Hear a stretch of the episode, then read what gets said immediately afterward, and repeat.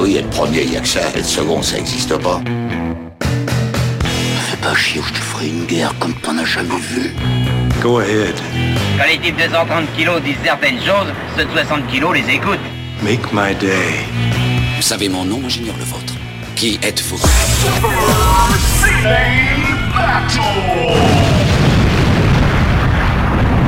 Le second, c'est un con. Super Ciné Battle, c'est le podcast où nous établissons le classement ultime du cinéma. Nous prenons vos listes de films que vous nous adressez pour les classer du meilleur au pire afin d'obtenir LA liste ultime. Ceci est notre épisode 60 et qu'est-ce qu'on fait dans les années 60 Bah exceptionnellement, on couvre les années 60 avec mon camarade Stéphane Boulet alias Plugin Baby. Hello papa, comment ça va? Eh ben bonsoir Daniel, bonsoir à tous, ça va très bien. Euh, ça va d'autant mieux que euh, on revient de Lille et que je suis revenu avec euh, de la bière, du maroilles et, et une brioche dont j'ai complètement oublié le nom, mais qui n'a pas fait très long feu dans le, dans le Dans train. le train retour, ouais, c'est vrai. Bah d'abord, il faut remercier les gens. Mais oui, Parce que les gens qui sont venus à Lille, donc à la boutique Games Web, on remercie aussi la boutique Games Web. On y allait, on y allait grâce au Patreon. Donc merci à tous ceux qui donnent au Patreon. Et, euh, et on espère qu'on en refera d'autres. Alors euh, si vous avez euh, tout du coup, je sais pas, une librairie, un- une boutique de jeux vidéo et que et que si vous si- si- et, et là là ce coup-ci si vous pouvez payer le train parce que là avec les grèves, avec les grèves on prend trop de risques. bah c'était ouais, un, un peu compliqué, ouais. Là on a dû, on a dû se la nommer. C'est vrai qu'on devait aller à Besançon euh, au début du mois et ça s'est pas fait. Donc du coup, vraiment, on s'est dit il faut qu'on aille à Lille. Et c'est pour ça on s'est déplacé par nous-mêmes, euh, sans même euh, demander à l'éditeur. Donc on est content que vous ayez acheté les bouquins à l'arrivée, quoi. parce que parce que je suis pas sûr que toutes les. Il y en a quand même qui ont commencé à acheter le bouquin juste quand on arrivait. Ça fait Mais oui, oui, il y, en a, il y en a deux, trois qui, qui, qui sont, qui, qui, qui sont passés voir si on était bien là, puis qui sont en- partis à la librairie, qui sont revenus avec. Voilà, exactement. Donc on vous remercie tous, ça nous a fait vraiment plaisir, on adore vous rencontrer, et c'est vrai que euh, on pense à, à de nouveaux épisodes en live, c'est pas c'est pas impossible, et ça serait serait même assez chouette de le faire dans d'autres d'autres villes, voilà. Voilà, exactement. On couvre les années 60 pour nous ça. faire pour nous faire parvenir des listes, c'est simple, c'est trois films par liste, un titre. Et vous l'envoyez à supercinébattle.gmail.com. On a reçu pas mal de listes. Et là, on ferme boutique pour les années 60, pour l'instant puisqu'on veut que les années 60, ça soit un peu notre, euh, défouloir qualitatif entre, euh, chaque décennie. Donc, la prochaine fois, on est bien d'accord, on passe aux années 2000. Exactement, les années 2000 qui reviennent en force. Voilà, on est, on est assez content parce qu'on aime bien les années 2000. C'est vraiment les années où on bouffait vraiment beaucoup de cinoche. C'est- bah, C'était les années carte illimitée. Voilà. Et on se fait, s'est fait la réflexion dans le train, on s'est dit, putain, mais les années euh, 2010 arrivent très très vite en fait. Mais oui, bah en fait là on est au mois de juin 2018. euh, au rythme où on va aller, en fait les, les années, enfin, les années 2010 elles vont venir très très vite. Et Je on- pense qu'on n'a même pas le temps de faire un loop complet de, de 70, 80, Non, je pense aussi, ouais. 80, 70, 80, 90, 2000. Et puis là, euh, on va peut-être, peut-être, qui sait On verra, on verra si, si, si on nous donne, on- si on a la force d'aller jusque là. Oui, exactement. Non mais Ah. en plus voilà, euh, même là on a suffisamment de matière quoi. Oui, c'est vrai qu'on a beaucoup, beaucoup de matos. Et les années 2000, c'est riche. Mais là, les années 60, oh là là. je, je te dis que ça. Euh, ce qui serait inté- intéressant, ça serait. Ah, excuse-moi, je refais. Ce qui serait intéressant, c'est de regarder euh, bah, les films qu'on a déjà classés. On en a classé 9, c'est pas compliqué. On a fait une émission. Premier euh, 2001, l'Odyssée de l'espace. Restera-t-il premier encore cet, cet épisode-là? Ah bah on verra bien, mais en tout cas voilà, euh, premier euh, bah, Stanley Kubrick, voilà, Mm. qui qui pose ses qui pose ses jalons dans les années 60 euh, comme un daron. Deuxième, c'est La planète des singes. Ensuite Bonnie and Clyde. Quatrième, Quand les aigles attaquent, When Eagle Dares. Et euh, on peut le dire, quand les aigles attaquent, c'est un peu euh, notre euh, over the top. Oui, clairement. C'est un peu notre plaisir de Cinoche, quoi. Exactement, c'est vraiment le over the top, le euh, le le- l'épreuve de force de des années 60. euh, voilà. D'ailleurs, d'ailleurs, il y a un acteur en commun, en fait. Et oui. Je pense qu'on pourrait faire un, un- un point over the top à, à chaque fois qu'il y a Clint. À chaque... Bah, peut-être, hein, bah, en même temps, voilà, c'est un- comment dire un, un curseur qui, qui, qui mérite euh, un minimum de curiosité. Tu m'étonnes. Livre de la jungle, Voilà, le livre de la jungle. Euh, ensuite, le jour le plus long. Pierrot le fou, Voilà, la Dolce Vita. et enfin Cléopâtre. Cléopâtre, donc qui est le pire film des années 60. qui est aussi un des plus gros échecs au box-office. Et euh, on l'a dit, c'est paradoxal parce que c'était le premier euh, au box-office cette année-là aux États-Unis, mais quand même, il Mais- a pas réussi à se refaire. Voilà. Bon, avec, avec les années, il s'est refait, hein, vous inquiétez pas. Oui, c'est refait. Et puis euh, voilà, on, a- on l'a dit, c'était c'était le, le film où ils étaient, allés, ils étaient partis trop loin en termes de budget. Je crois que Mm. ils avaient pas assez de salles dans tout le dans tout le monde pour euh, rentabiliser le truc. Et ce que je te propose, c'est qu'on euh, on se lance tout de suite en fait. Ah bah oui, bien évidemment. Là, on est, on est au taquet. Moi, j'étais prêt dans le ventre de ma mère. Oh, putain, tu me laisses même plus te dire. euh, ah, t'as vu ça Ah là, je saisis au bon. Tu me. Ah là, tu me. Fauchage balayette là. C'est va- le 3 qui fait ça, tu vois. c'est- Oui, c'est le 3 qui nous a mis au taquet, c'est vrai. C'est une liste qui nous est envoyée par Gigit. Bah merci Gigit pour ta liste. Et c'est une liste qui est un peu dans l'air de temps, puisque à l'heure où nous enregistrons, ou plutôt euh, le jour où nous enregistrons, demain, eh bien, il y aura le, le début de la Coupe du Monde qui se déroule en Russie. C'est vrai, exact, oui. J'avais presque oublié. Et donc, c'est la Russie exploitation des années 60. Ah, très bien. Ah, voilà. Très, Ça, très c'est- bien. ça, c'est un programme qu'on qu'on veut. Moi, je vote pour ça. Voilà. Et bah écoute, euh, euh, lançons-nous avec le docteur Jivago. Docteur Jivago qui nous a été très très très demandé. Euh, j'ai une liste entière, une liste que je pourrais pas passer ce coup-ci, mais une liste avec que les docteurs et il y a pas de docteur Jivago, c'est une liste de Yohan euh, Tirapati, un fidèle de l'émission.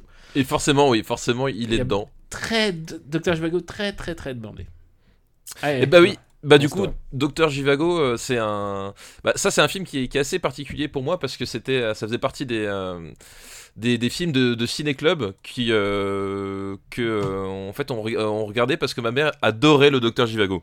Mais je peux comprendre. Il y Et- avait un, un bel acteur au sommet de son art. Ah bah il y avait il y avait Omar Sharif euh, il y avait Omar Sharif voilà au, au sommet de sa de de, de, de, de- de son sex appeal et puis euh, et puis t'avais voilà bah toute euh, tout ce, tout ce, toute cette fresque en fait parce que c'est Mhm. Dr Jivago euh, voilà c'est euh, c'est c'est la grande fresque euh, la grande fresque russe par voilà, la grande fresque russe. donc on traverse l'histoire, les, les, les révolutions, enfin pour le coup le, le- le chamboulement à la révolution bolchevique, et on le voit, on assiste du- d'un point de vue à la fois d'un poète et d'un poète euh, qui qui qui, euh, qui vit en fait un, un amour euh, un amour fou. C'est à dire qu'il est euh, il, il- il- c'est un type qui est, qui est qui au début du film il est, il est marié. Et en fait il va tomber amoureux d'une euh, d'une d'une jeune activiste euh, communiste. Et du coup voilà c'est son c'est son c'est parce qu'il s'éprend d'elle qu'il va être embarqué voilà dans le tourbillon de la euh, de la révolution. Donc c'est vraiment dans la catégorie euh, euh, grand film romanesque tu vois voilà c'est c'est un, jalon quoi Et euh, c'est un film euh, non seulement jalon, mais qui a été, euh, puisque le thème est la Russie, qui a été interdit en Russie. Euh, puisque il est, c'est l'adaptation euh, d'un classique de la littérature de Boris Pasternak. et c'est Et- pas du tout un cinéaste russe pour le coup hein, c'est le c'est David Lean hein, qui a fait le Oui, oui, oui. voilà, Oui, le c'est un- une version lydienne, mais il faut savoir que tout ça c'était interdit à l'époque. Et pourquoi je t'en parle, c'est aussi parce que euh, Pasternak était un, était un ami, un, un- un ami de ma famille, quoi. Enfin, c'était il était contemporain de, de mon arrière-grand-père et, et du coup ils sont, ils se sont côtoyés. Et lui, euh, le bouquin aussi, euh, comme, euh, comme ceux d'ailleurs de ma famille, ils étaient interdits euh, complètement à la publication. Et euh, parce que évidemment, euh, ça, quand tu parles du passé avec nostalgie et tout ça, bah forcément. Euh, c'est pas c'est pas communiste compliant Oui, parce Et, que euh, voilà, eff- effectivement, c'est que euh, toute une partie, comme on dit, on, on assiste à la révolution, donc on assiste justement à ce que c'était que la, la Russie d'avant, ou en tout cas Mm. une version nostalgique. Parce que euh, du- de, de cette Russie d'avant, et donc du coup tu, tu vois la révolution aussi sous le point de vue du bouleversement, des changements, euh, avec euh, voilà parfois des, des, des, des scènes des scènes un peu dures. Voilà, c'était bah, c'était une révolution. Par définition, c'est pas forcément quelque chose qui se passe de façon très calme. Voilà, donc t'avais en tout plus- ça qui était restitué, la, la guerre civile. voilà, t'avais tout, tout ce contexte historique qui, qui ressortait effectivement. c'est quoi C'est 64, 60, euh, Le- 65 le, bouc- le, film, c'est Le film. 65. Ouais, c'est 65. Et, ouais. et je crois qu'il y a presque des scènes contemporaines puisque c'est raconté sous forme de flashback. Oui, c'est ça. euh, Ouais. le, le film euh, démarre au, au Mm. début des années 50 ou 60, quelque chose comme ça, effectivement. euh, Et, Euh.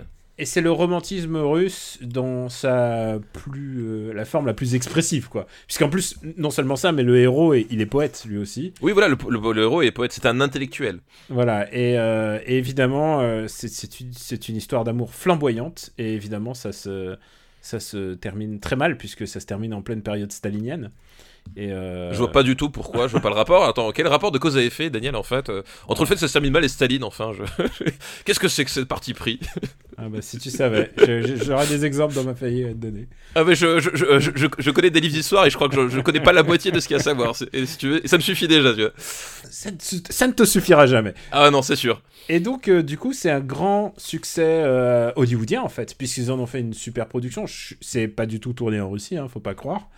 Mais. euh, Ah bah de toute façon oui, je pense Ouais. que de toute façon je pense que c'était impossible. Enfin t'imagines, tu, tu viens, tu fais, eh salut c'est Hollywood.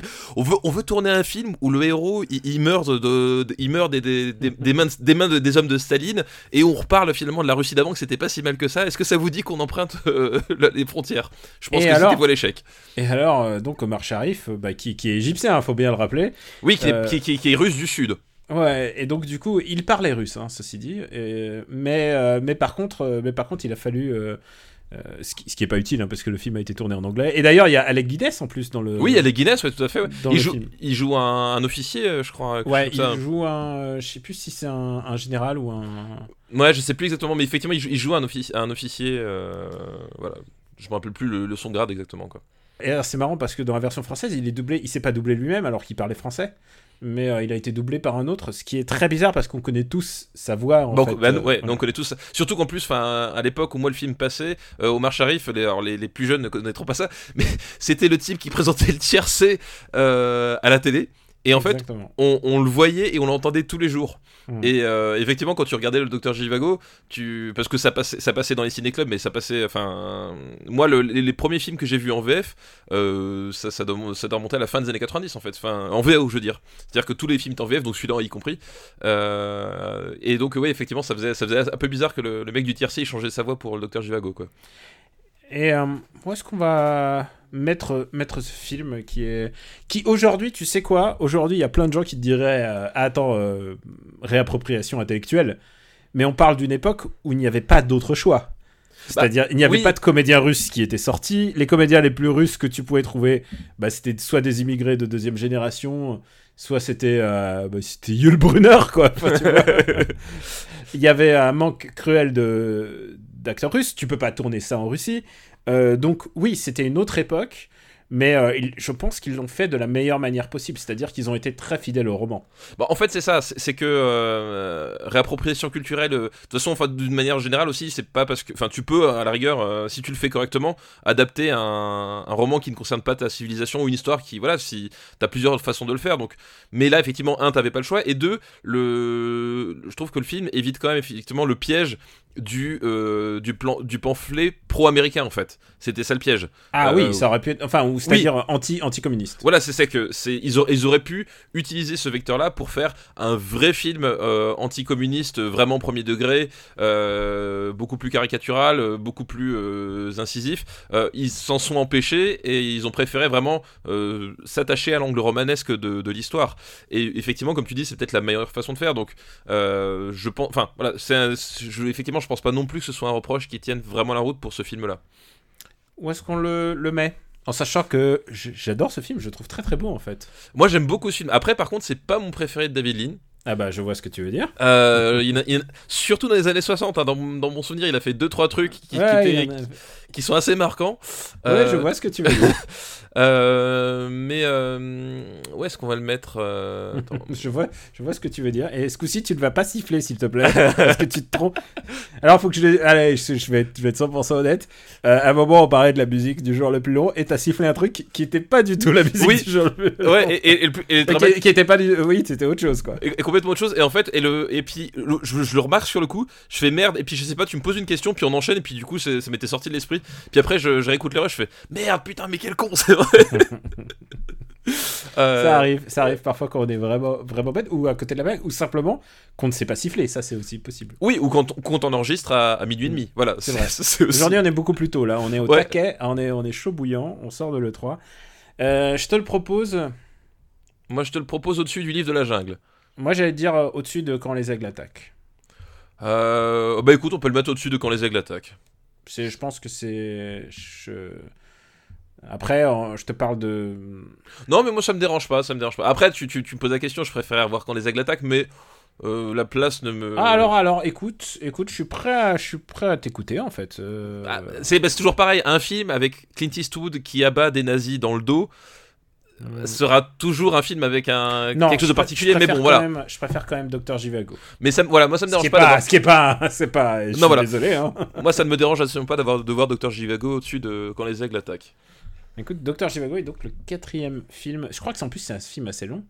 Euh, c'est 3 heures, hein, Mm. c'est euh, c'est bien 3 heures, je pense. Ouais. Et la fille, c'était Julie Christie. si Julie. Christie, tout Julie à fait. Christie, qui, qui elle aussi était. euh, qui était pas. Elle est anglaise, mais elle est née genre en Inde.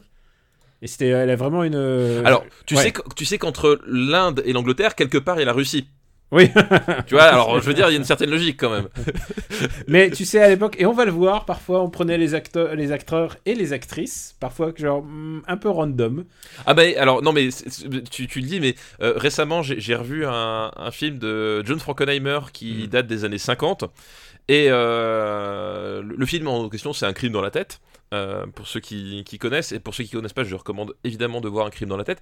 Et en fait à un moment donné t'as un personnage de de vietnamien en fait. Enfin Ah. d'indo- d'indo-chinois parce que c'était euh, euh, non de coréen pardon voilà de coréen parce que ça se passe en Corée. Je, je, je remettais le ça se passe en coréen donc un personnage de coréen qui est joué par, par un acteur en fait qui n'a absolument rien de coréen puisque c'est un c'est Henri Silva. Et Henri Silva euh, c'est un type que tu retrouves dans tous les polars italiens des années 70 en fait c'est un je sais pas si tu vois c'est un type en fait il a il a, il a des traits vaguement asiatiques mais sauf qu'il Re- est pas du- Redis-moi le nom. Henri Silva Euh, Ah, ça me dit quelque chose maintenant que tu le dis.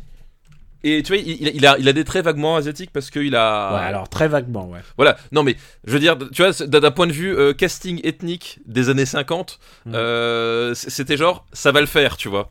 Henri Silva qui est encore vivant. Euh, et et, euh, et c'est un acteur que moi j'aime beaucoup parce qu'il a tourné dans, comme dit, dans plein de, plein de films et plein de nanars de- des années 70 euh, italiens. Donc c'est un type avec j'ai vraiment d'affect et je le vois, je fais mais putain, mais qu'est-ce qu'il fout là en coréen quoi? Ça n'a aucun sens. Ah, mais ça, et on... c'est pas. Hollywood n'a pas été très. Enfin, les années 50 et, et même 60 pour Hollywood de ce côté-là, Bah, ils ont mis un certain temps hein, avant de voilà de. c'était pas la gloire. Enfin, le, le plus, l'exemple le plus connu, c'est comment il s'appelle déjà cet acteur? Euh, C'était Mickey Rooney. Oui, bah oui. Rooney en, en chinois, qui est, euh, qui est devenu genre. euh, le, bah, le, le, sym- le symbole ensuite de, le, bah, de l'incarnation raciste, alors que bon, euh, Rooney n'était pas raciste, mais on lui a dit de jouer comme oui, ça. quoi. lui c'est ça, ouais, c'est ça, c'était. C'est- il n'en a pas fait sa carrière comme, euh, comme des comédiens en France, quoi. Il- en fait, il a pas, enfin, il n'a pas fait sa carrière euh, de façon, comment dire, euh, euh, consciente de ça. Mm. Il prenait les rôles qu'on lui donnait, quoi. Ah ouais, Mickey Rooney raciste, ouais, c'est bien. Mickey... Oh, C'est- bien Quelle horrible image. Ouais, non, alors, faites pas Mickey Rooney raciste, euh, vous allez voir euh, Mickey Rooney déguisé en chinois. Mais en même temps, peut-être qu'il y a d'autres euh, d'autres films dont on va parler qui ont fait de ce genre d'erreur. Peut-être, oui. Peut-être. Euh, le deuxième film de la liste de Gigit, c'est Don Camillon en Russie. Donc, oh, purée. c'est vrai qu'il y a donc Camillon. c'est- Alors, c'est lequel épisode C'est le. Je sais pas si c'est c'est le troisième, Ça va être le troisième, je crois, dans le. le, dans- le lore de Don Camillo. Ah, parce que ouais, le- parce que ça, en plus le, le Don Camillo, ça, ça commence dans les années. Non, c'est plus non. que ça parce que ça commence dans les 50, hein, Don Camillo. Ouais, donc, Euh, attends, parce qu'il y avait euh, la grande bagarre. Il y avait, il y avait le retour de Don, Don Camillo, le petit monde de Don Camillo, c'est le premier, Ouais, ok. Ouais, le petit monde, c'est Don Camillo. euh, ensuite, il y a la, Le retour. c'est le Il deuxième. y a la bagarre. Attends, on n'en manque pas un, un? La grande bagarre. euh, Ah, il y a Monseigneur, de, Don Camillo Monseigneur. Ah oui, Don Camillo Monseigneur. Donc en fait, Don Camillo celui, Russie. c'est celui de, de la maturité, c'est celui où, euh, où je crois que Pépone il devient sénateur. Euh, ça doit être quelque chose comme ça. Oui, donc, donc non même Don Camillo. Du coup, ça doit être le cinquième, si je me trompe pas. Ouais, donc ouais. Et donc le- Excusez-nous euh, les, les, les, les gros. euh. oui, c'est vrai. Euh, mais ça va être le- du coup et du coup ça va être le, le dernier, je crois, parce que euh, ça va être le- je crois pas qu'il y en ait eu plus. Bah, Euh. c'est aussi c'est aussi la fin d'une période très bizarre pour la Russie la Russie communiste puisque il y a c'était l'époque Khrouchtchev j'ai envie de te dire et à part il faut voir que à l'époque Khrouchtchev il y avait une espèce de ça se calmait un petit peu en Russie et tout d'un coup euh, et tout d'un coup ensuite est arrivé euh, est arrivé Brejnev euh, je crois que tout d'un coup ça Bah. c'était c'était moins c'était moins bien C'était la, la période de transition en fait, parce que Ouais. euh, on, on sortait on sortait du de, de la terreur stalinienne Mm. et d'ailleurs. merci pour la, pour la BD La mort de Staline, que, euh, qui a été adapté en film cette année. J'ai pas vu le film encore, mais j'ai lu la, la BD. Ah, le film est très hilarant. Euh, donc, euh, j'ai, mais j'ai vraiment hâte de voir le film parce que la, la- déjà la BD est très bien. Et justement, dans la BD, le, on, on- voit très bien tous, les, tous les coulisses de la. De, de, de, de la mort de Staline. Alors c'est- romancé évidemment et c'est- pris un angle un peu à la frère Cohen on va dire. Mm. Euh, mais tu vois quand même justement toute cette mécanique de, de la terreur avec, euh, avec ces gens du parti qui sont à la fois paralysés et à la fois qui, qui, qui n'ont qu'une envie, c'est euh, sauter sur le pouvoir quoi.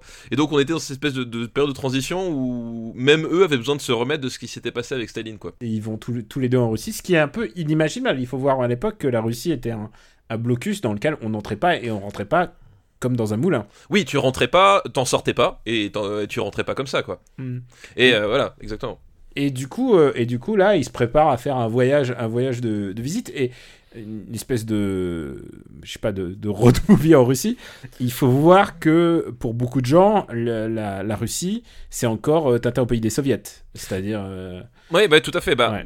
bah, comme, bah, comme, dit, comme on disait juste avant, effectivement, comme personne ne sortait de Russie, ou en tout cas sortait avec difficulté, euh, et personne ne rentrait, euh, et quand on- les, les personnes rentraient justement, c'était toujours suspect parce que t'étais soumis, t'étais soumis au parti, aux, différentes approbations, etc. Enfin, du coup, t'avais tout un, un- tout- toute une, une chaîne de, de, de, de- de- de- d'obligations qui faisait que, euh, voilà, effectivement, c'était opaque, c'était opaque et dans mystérieux. les quoi. années 60, là déjà on savait, euh, pour, pour je- juste euh, citer un peu la, les histoires de famille, euh, mes, mes parents, enfin du côté paternel, euh, ils avaient considéré le fait de, de pouvoir peut-être retourner en Russie euh, après, euh, après la Seconde Guerre en se disant bah écoute Staline a gagné la guerre, ça peut que aller mieux. Et, et évidemment ça s'est pas passé comme prévu puisque Ouais, bah, c'était pas tout à fait ce qui s'est passé, mais. mon père avait eu la, la chance de pouvoir y aller, puisqu'on on pouvait y aller, mais on pouvait pas, on pouvait pas en sortir une fois qu'on qu'on décidait d'y habiter, quoi. C'était le piège. Et euh, il y a été en plus euh, dans les conditions diplomatiques, puisque mon père a, bossé. Justement, il bossait à cette époque-là pour, euh, pour De Gaulle, mon, mon, paternel, et il recevait justement ce genre de diplomates, les, les diplomates, genre les, les premiers secrétaires du parti. Le... Il voyait ce genre de diplomate arriver, il était, il était interprète pour, pour De Gaulle. Et donc, du coup, euh, c'était vraiment. euh, on n'avait pas de vraie connaissance de ce qui se passait en Russie. Les, les- à l'époque, les goulags n'étaient pas connus et on les saura euh, que plus tard euh, quand, avec Solzhenitsyn. Quoi. Donc, c'est pour ça que ce film se permet d'être une comédie. Alors que, en fait, ce qui se passe est super dramatique là-bas. Bah en fait c'est ça en fait c'est ça le, tout le tout le problème c'est que c'est euh, et c'est pour ça aussi que l'emphase qu'on a mis sur pour rappeler un peu le contexte de l'époque est importante Euh, c'est pas une véritable digression c'est que justement le, pitch du film c'est en fait euh, qui décide de jumeler le, village euh, le village dont il est maire et où Don Camillo euh, est, curé avec une commune soviétique. Et du coup euh, Don Camillo euh, son sang ne fait qu'un tour et de fil en aiguille en fait euh, Don Camillo va partir en Union soviétique accompagné de, de Pépon euh, pour, euh, pour voir comment ça se passe et, et justement Je me rends compte qu'on n'a pas expliqué ce que c'est que Don Camillo aux gens. Ah oui ça, alors la base de Don Camillo en fait en gros c'est euh, c'est dans un petit village euh, Italien. italien où il y a une guerre entre euh, Don Camillo donc qui est le qui est le curé de la paroisse et le et Pépon qui est le Qui maire est le, le maire, maire communiste. communiste. Et évidemment, le comment s'appelle le l'opium du peuple, comme ça, ça- se, se- se plaisait à, à l'appeler les, les dirigeants commu- communistes. La religion faisait partie des interdits du, du communisme, et donc du coup, par conséquent, le, le communisme faisait partie des, des ennemis de la religion. Et donc, t'avais t'as- dans Don Camillo, ça se traduisait par une espèce, bah, une guerre de clochers. C'est exactement ça. Une vraie- vraiment, une la- vraie la- guerre de clocher. une vraie guerre de clocher, sauf que c'est le clocher d'église et le et l'horloge de la mairie. Mais euh, l'idée c'est ça, c'est qu'en fait chacun euh, va jouer des crasses à l'autre euh, pour gagner en fait de l'influence et des faveurs des crasses, des crasses à base de, on, on met du savon et ça glisse. Oui, c'était des, c'était des trucs vraiment presque burlesques comme. Oui c'est ça voilà, c'est c'est en fait genre il, il distribue des flyers et il donne la mauvaise adresse. Enfin, c'est- ce genre de bêtises quoi. Voilà, exactement. Donc c'était, ça restait bon enfant, c'est-à-dire que euh, on prenait le, on prenait ce, point de départ là, qui en fait, euh, et pour les gens de l'époque, je rappelle le premier Don Camillo c'est 1951, 50, je crois que c'est 51. euh, c'était, enfin, le, le- postulat de base était simple, tout le monde le comprenait, euh, et du coup il partait de ça pour un peu le dédramatiser et s'en servir comme, euh, eh ben comme, euh, comme leitmotiv comique. Quoi. C'était, c'était des, des, des, films de gag. Voilà, c'était des, films de, c'était des films de. Et donc il y en a eu cinq comme ça. Et donc dans celui-là, ils franchissent le, le Rubicon Mm. euh, puisque euh, donc Camillo part en Russie découvrir la, la mer Russie. Et ce film se termine comme tous les Don Camillo, c'est-à-dire euh, un peu à la Astérix, c'est-à-dire la fête, la fête Oui. du village, Ouais, tout à fait. ouais. et où Don Camillo se rend compte que finalement Pépone, c'est pas un mauvais bougre, et, et évidemment l'autre, il se rend compte que le curé, bah, il est pas si, il est pas si borné que ça. Et euh, finalement, ils finissent par picoler ensemble. Évidemment, ils vont en, vo- ils vont en Russie, donc c'est la vodka. Évidemment, c'est de la vodka, forcément. Il y a des battles de vodka. euh, et c'est. C'est un film très contradictoire puisqu'il va en Russie et ils se disent finalement c'est pas si c'est pas si affreux que ça C'est ça. Al- alors qu'on va quand même découvrir euh, plus tard justement bah, on l'a dit les goulags et les atrocités de, de l'Union soviétique je pense que ce film n'aurait pas il s'est fait à une époque vraiment où on ne pouvait pas on voilà à une autre époque ça ça, ça serait pas passé. Bah, en fait, je pense que le, le, le film est un peu victime de, son de, sa façon de faire. C'est-à-dire qu'en fait, ça part d'un bon sentiment. C'est-à-dire que euh, ils se disent, euh, justement, on l'a dit, la, Russie c'était c'était un ennemi mythique. Tu vois, c'était un, épouvantail en fait, euh, dans le sens où on ne connaissait pas vraiment toute la réalité de ce qui se passait et que du coup, le moins de qui, se passait de travers, c'était l'Union soviétique. Donc, il y avait un côté voilà mystérieux, on en avait peur. Et donc là, ils se disaient, bah, finalement, bah, on retombe sur Sting hein, quelque part, ça, ça va être un peu le leitmotiv dans- dans la chanson Russians, c'est qu'au bout d'un moment, euh, derrière le, le- le rideau de fer, il y a peut-être aussi des il êtres y a humains. des cœurs qui battent Ouais, il y a des êtres humains. Et donc, du coup, ils se sont dit, eh ben, c'est ça qu'on va montrer, en fait. C'est ça qu'on va montrer. Mm. Et, euh, et en fait, le, le souci du film, c'est, pas tant qu'ils montrent que les Russes sont des humains. Euh, moi, je sais, en te connaissant, que c'est pas du tout le cas. Hein. Déjà, les, les, les Russes sont plus proches de la table basse d'un point de vue, d'un point de vue sentiment que, que les êtres humains. Si je me base sur mon expérience personnelle. et, et quand on ne mange pas les enfants bien sûr Évidemment, et quand tu ne manges pas les enfants. D'ailleurs, euh, si tu pouvais me rendre le doigt de mon fils, euh, ça m'arrangerait. Euh, non mais et en fait c'est pour ça que tu m'invites à la grave comme le film quoi oui, exactement. Il y a il y a une corrélation avec grave. Mais donc voilà, bref, l'idée c'est que justement, il, voilà, il, il voulait montrer que c'était des êtres humains avant tout, que derrière le rideau de fer, euh, voilà, il se passait des trucs quand même, euh, bah, comme chez nous, ils avaient leurs problèmes quotidiens. Mais le souci c'est que euh, ils l'ont fait avec une, un ton, euh, un ton euh, finalement trônier et effectivement, comme on l'a dit, plus tard on va découvrir les goulags, on va, on va finir par apprendre la, la réalité de la terreur stalinienne à tous les, tous les, tous les étages. Et, du les coup- gens comme Pépone seront des indéfectibles communistes jusqu'au bout de leur vie parce qu'ils refuseront d'admettre la réalité de l'atrocité communiste. Et- Exactement. Enfin, il y a eu effectivement le Parti communiste français qui était une. euh, alors, ça, ça va paraître bizarre aux, aux jeunes aujourd'hui, mais à l'époque, le Parti communiste français c'était une vraie puissance politique en fait. Dans les années 50 et presque 60, mais vraiment 50, euh, le Parti communiste, c'était un tiers du pays. Voilà, donc c'était une vraie force politique parce que justement euh, c'était la force d'opposition à l'impérialisme américain et que comme dit on, avait cette opacité. Donc finalement les atrocités on ne les connaissait pas encore. Et effectivement il y a eu toute une toute une période bah, au moment où on a appris ce qui se passait euh, réellement derrière le, mur il y a toute une période en fait euh, très bizarre et qui a conduit euh, au délitement complètement du, parti. C'est que justement il, refusait d'admettre que euh, bah, que l'URSS était une dictature en fait tout simplement. C'est que euh, voilà c'était de la propagande américaine euh, etc ça avait beau être renseigné par euh, Solzhenitsyn par des journalistes qui revenaient euh, voilà c'était donc il y a eu tout un toute une période de, de- de- où ils se sont voilés la face comme ça et du coup ça a délité complètement le, le parti communiste. Et justement ça ça s'inscrit un peu dans cette mesure c'est à dire que oui finalement la Russie c'est un chouette pays au fond du compte. Enfin même pas la Russie l'URSS parce que je pense que la, direc- la Mm. doit être faite vraiment de façon très importante C'est Euh, un autre pays. voilà, c'est deux pays différents, le- la Russie et l'URSS. Donc l'URSS, c'est- finalement un, un chouette pays, on pourrait presque y passer nos vacances. Euh, sauf que, bah en fait, non, quoi. Où est-ce qu'on va mettre ce film euh, C'est pas, c'est clairement pas le meilleur de la série en plus. C'est pas le meilleur, c'est pas le plus drôle, euh, c'est pas le plus drôle, puis c'est vrai qu'il du coup... euh, Et surtout, c'est à un moment là, c'était vraiment le, c'était, euh, j'ai envie de dire, c'est Don Camillo les extraterrestres, tu vois. C'est. Oui, c'est ça. C'est bah ils, ils ont sauté le requin, quoi. Enfin, il y a, il y a vraiment ce côté, ce côté-là, quoi. Où est-ce qu'on le met? Bah moi, j'aurais envie de te dire que je le mettrais en dessous de Cléopâtre. Euh, En dessous de Cléopâtre? Ouais. ok, je te, je te. Ouais, en plus, c'est vraiment pas le meilleur. Non, c'est vraiment pas le meilleur. C'est, et comme dit, avec tout le contexte qu'on a expliqué, c'est un film, contrairement au, au premier, que t'as, t'as, t'as du mal aujourd'hui à, à, à te détacher de ça, quoi. Et nous, en plus, on fait le, le distinguo, mais, euh, mais le titre le fait pas. C'est en, il aurait dû dire en URSS. Il y a, il y a juste une, un personnage récurrent euh, dans le lore de, de Don Camillo que, dont j'aimerais juste parler avant, avant de passer à autre chose. Euh, c'est Jésus. Et, Oui. ah, et alors, on n'a même pas prononcé son nom, on est, on est criminel. Fernandel, donc Don Oui. Camillo. Évidemment, Fernand, oui, voilà, évidemment. Le grand Fernandel, c'est la première fois qu'on prononce le nom de Fernandel. Ah non, on avait parlé du Spoons avec Smaïn. Euh, Oui, et on, c'était pas à la faveur de Smile hein, qu'on avait dit désolé. ça. et donc, euh, Fernandel s'adresse toujours à Jésus. Et tu sais qui fait la voix de Jésus? Euh, non, je me rappelle plus ça par contre. C'est Jean Topard. Et c'est une voix que j'adore. C'est un des plus grands acteurs français de tous les temps. Jean Topard, puisque tout le monde connaît sa voix, puisque c'est la voix de Zeus dans Ulysse 31. Ah bah oui. Quiconque ose défier la puissance de Zeus doit être puni, c'est lui. Eh ben, il a une belle carrière, hein. Zeus, euh, Jésus-Christ, tu vois, c'est...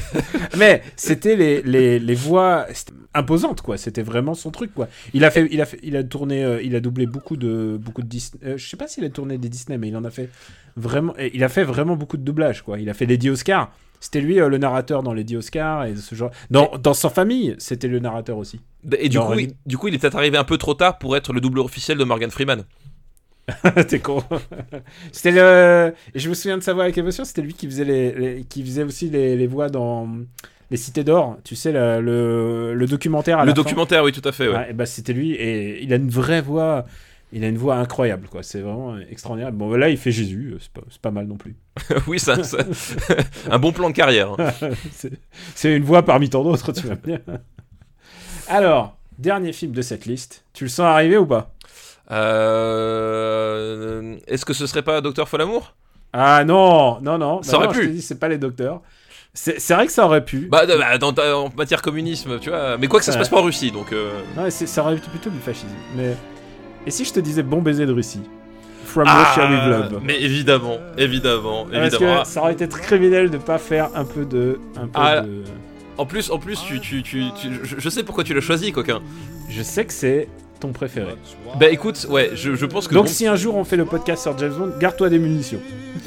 Voilà, donc ouais, Bon baiser de Russie, c'est euh, c'est mon préféré euh, ex aequo, je pense, avec, euh, avec Casino Royale, qui deux films qui n'ont rien à voir, mais rien du tout. Mais euh, Bon baiser de Russie. À part l'espionnage, ils ont vraiment beaucoup d'espionnage pour. euh, Mais justement, eh ben, et c'est, c'est- tu, tu me voles littéralement l'argument de, de la bouche. Vous voyez comment ils sont les Russes? On arrive avec un argument, ils nous le prennent directement dans la bouche. Comment j'aurais pu savoir? Mais c'est qu'effectivement, c'est c'est un truc que, que j'aime beaucoup dans Bon baiser de Russie. Euh, c'est que c'est, je- à mon sens, le James Bond le plus espionnage de tous. C'est-à-dire espionnage au, au sens euh, euh, le, le travail d'espion du- mec qui doit pas se faire repérer, de, de l'infiltration, de la dissimulation en fait. Parce que bon, euh, la plupart du temps, James Bond, c'est il, il arrive, il, il fout trois manchettes et il dégomme les mecs. Et surtout, il se présente à tout le monde. Il, il se présente tout le monde avec son vrai nom et, et surtout quand il arrive tout le monde sait déjà qui c'est enfin tu vois c'est genre en matière d'espionnage je sais pas si tu dures très très longtemps dans le métier quoi mais donc celui-là par contre c'est peut-être le plus le plus espionnage alors évidemment c'est espionnage toujours avec la, la- la mythologie de James- James Bond et le et, la façon de faire James Bond donc c'est pas non plus euh, c'est pas le bureau des légendes quoi. Mais il y a il y a vraiment ce côté, euh, ce, ce côté justement, où on, va jouer sur le doute, sur, la- sur les doubles identités, euh, qui, qui, je trouve est, euh, manque pas- à pas mal d'opus et qui là fonctionne assez bien.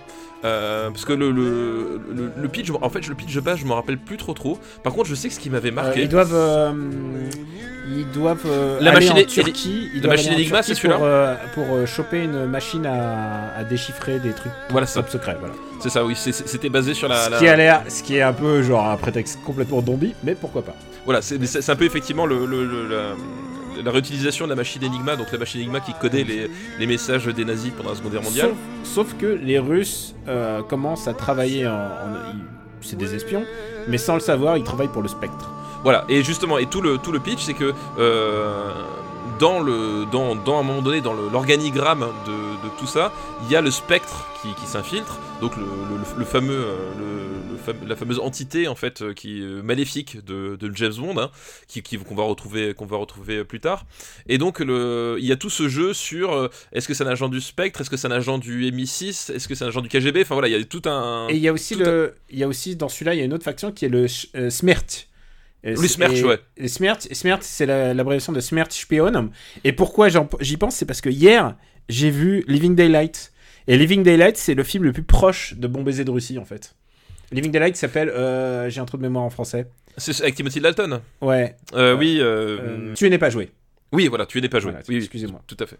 Et euh, donc, tu as, déjà toute cette dimension. Et il y a un truc que, que j'adore aussi, c'est que euh, je trouve que c'est un, des, des, des, des scénarios les plus, euh, les, les plus captivants parce que tu as toute cette tension qui se retrouve à un moment donné justement dans un train. C'est-à-dire que le, le- le- la, la grosse majorité du film va se dérouler à l'intérieur d'un train.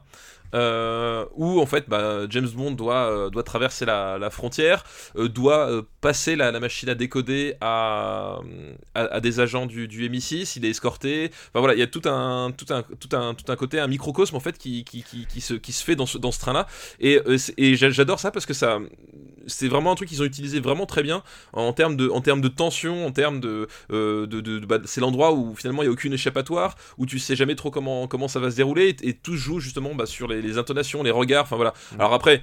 Ça n'a pas la subtilité d'un grand film d'espionnage parce qu'on est toujours avec Sean Connery qui essaye de masquer tant bien que mal son accent écossais.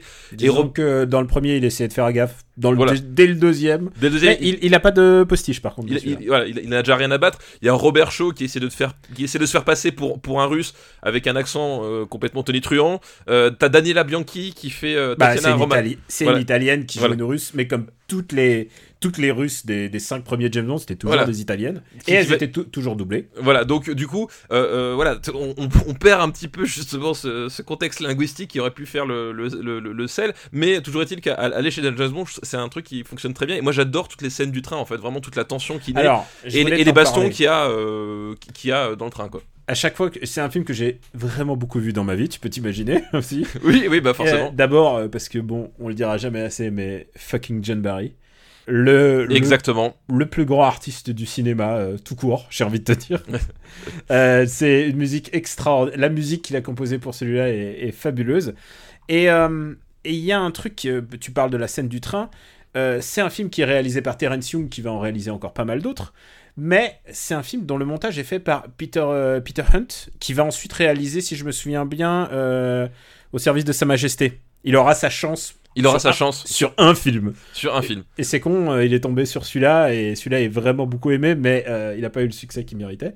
Mais donc, euh, Peter Hunt, et tout, je trouve que tout le talent de cette scène, la scène du train, elle vient de Peter Hunt, puisque quand tu la vois, tu vois le moment de la création de tout le style Jason Bourne. Parce que il faut savoir que avant euh, ce film-là, donc on parle de 63, les scènes de baston étaient assez molles parce que on parce que on, laissait tout le mouvement, on laissait tout le mouvement sans faire de cut. Et euh, on coupait, on coupait euh, avant, le, presque avant l'action, quoi. Et Peter Hunt révolutionne le montage du cinéma d'action, puisque tout d'un coup, il va faire ce va faire un montage, il va, il va couper sur le mouvement pour donner une espèce d'intensité pour tout de suite passer à la suite. Si tu regardes cette scène, tu vois l'origine de tout le cinéma d'action euh, moderne, en fait. Oui, et puis, euh, et, puis et, sur, et, et- et je pense que euh, cette contrainte a dû être dictée par le fait de filmer et d'avoir à monter ça dans des espaces euh, restreints en fait. Ça, se passe dans un train et elle est très flippante pour qui a pris le train de nuit. Tu peux ne pas, tu peux ne pas, tu peux pas ne pas y penser. voilà, quoi. et, effectivement, et, je pense que ça, comme ils étaient obligés, ils, ils devaient renoncer en fait aux espèces de, de longs plans larges un peu pantouflards qu'ils avaient sur le, qu'ils avaient auparavant, parce que tu peux faire ça avec Bruce Lee quand, mais voilà, là on parle de, de, de, de Sean Connery qui, qui tape sur des cascadeurs qui, Et du coup, la convaincus. scène est d'une grosse violence, quoi. C'est genre, c'est Bah oui. une scène démentiellement violente. Quoi. Et, en plus, et ce qui est elle drôle, dure longtemps. La- la- enfin, toute la scène du train est géniale, la baston est vraiment géniale, et, et, et en plus, ce qui avait de génial, c'est que tu avais cette, comme, comme tu dis, c'est ce, ce- cette violence qui se dégageait, et en même temps, t'avais le, le t'avais des, t'avais pile les gadgets qu'il fallait, c'est-à-dire que c'est un, c'est un James Bond avec assez peu de gadgets, ou en tout cas, on, on est évidemment, c'est Sean Connery, C'était avant que ça soit la grosse déconne. voilà, avant que ce soit la grosse école, mais t'avais C'est le premier, c'est le premier film de Q. euh, et mais c'est le premier, mais c'est le, il avait pile ce qu'il fallait, c'est-à-dire que moi, le, le- la, la- la lame de couteau dans les chaussures, ben c'est, Ah, alors, elle est, elle est restée culte Voilà. parce que c'est les méchants l'utilisent. Voilà, c'est l'arme des méchants, c'est l'arme de lâche absolue. Et en fait, quand, elle débarque dans, dans le combat, quand, tu quand elle débarque à un moment donné, euh, voilà, tu, tu dis, euh, euh, voilà, tu, tu tu sais, c'est ce côté, oh le salaud, il, il peut pas gagner, il va être obligé de tricher, tu sais. Et, et, et cette sensation, elle, elle est vraiment géniale, elle est super bien utilisée dans le, dans le montage de, cette, de, de- de toutes ces séquences. Et voilà, et ça, moi, c'est un film que, que, que vraiment j'adore. Alors, je suis moins fan de la fin en fait. À partir du moment où ils descendent du train, euh, tu, tu sens que le, le- ils sont en Ah, mode. euh, le moment où ils vont en bateau et ça dure Ouais. des plombes.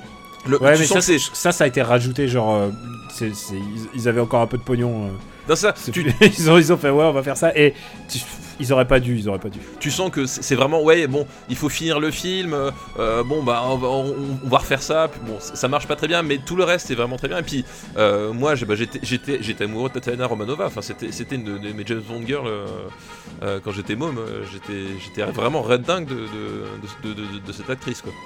Maintenant que je te connais beaucoup, je, je vois, je vois pourquoi. Je, je, je, je vois, je vois un espèce de, de schéma de- chez toi. Et Voilà. non mais voilà, donc du coup c'était, bah, pour moi c'est pour ça que ça en fait le, le James Bond, euh, le James Bond quoi. C'est c'est C'est pas encore celui qui cristallise tout, puisqu'il y a les gadgets, mais il y a pas mal d'éléments qui manquent encore, à mon avis, euh, pour que ça devienne complètement un Bond. Euh, mais il y a, par exemple, il y a le cold open et euh, la séquence au début et qui, qui a rien à voir a priori avec le reste du film. Euh, tu sais, normalement, je crois que si je me souviens bien, c'est que ils, font un espèce de euh, d'assassin qui essaie de tuer James Bond et en fait c'est pas James Bond ou un truc comme ça. Alors l'opening de Bon Baiser de Russie, ça se. Attends, c'est. euh, Non, je, alors, je, je- non, je, je confonds avec euh, l'espion qui m'aimait, parce que l'espion qui m'aimait, c'est on essaie d'assassiner James Bond, et en fait, c'est le, c'est le Mm. mec de. euh, Attends, c'est quoi? Je me, rappelle, je me rappelle plus de l'opening. Je me rappelle de la scène où deux femmes se battent pour euh, Sean Connery, et c'est- et c'est c'est même pas une allégorie, c'est vraiment au sens littéral. Elles, elles se foutent sur la gueule pour, pour, euh, a- pour Sean Connery.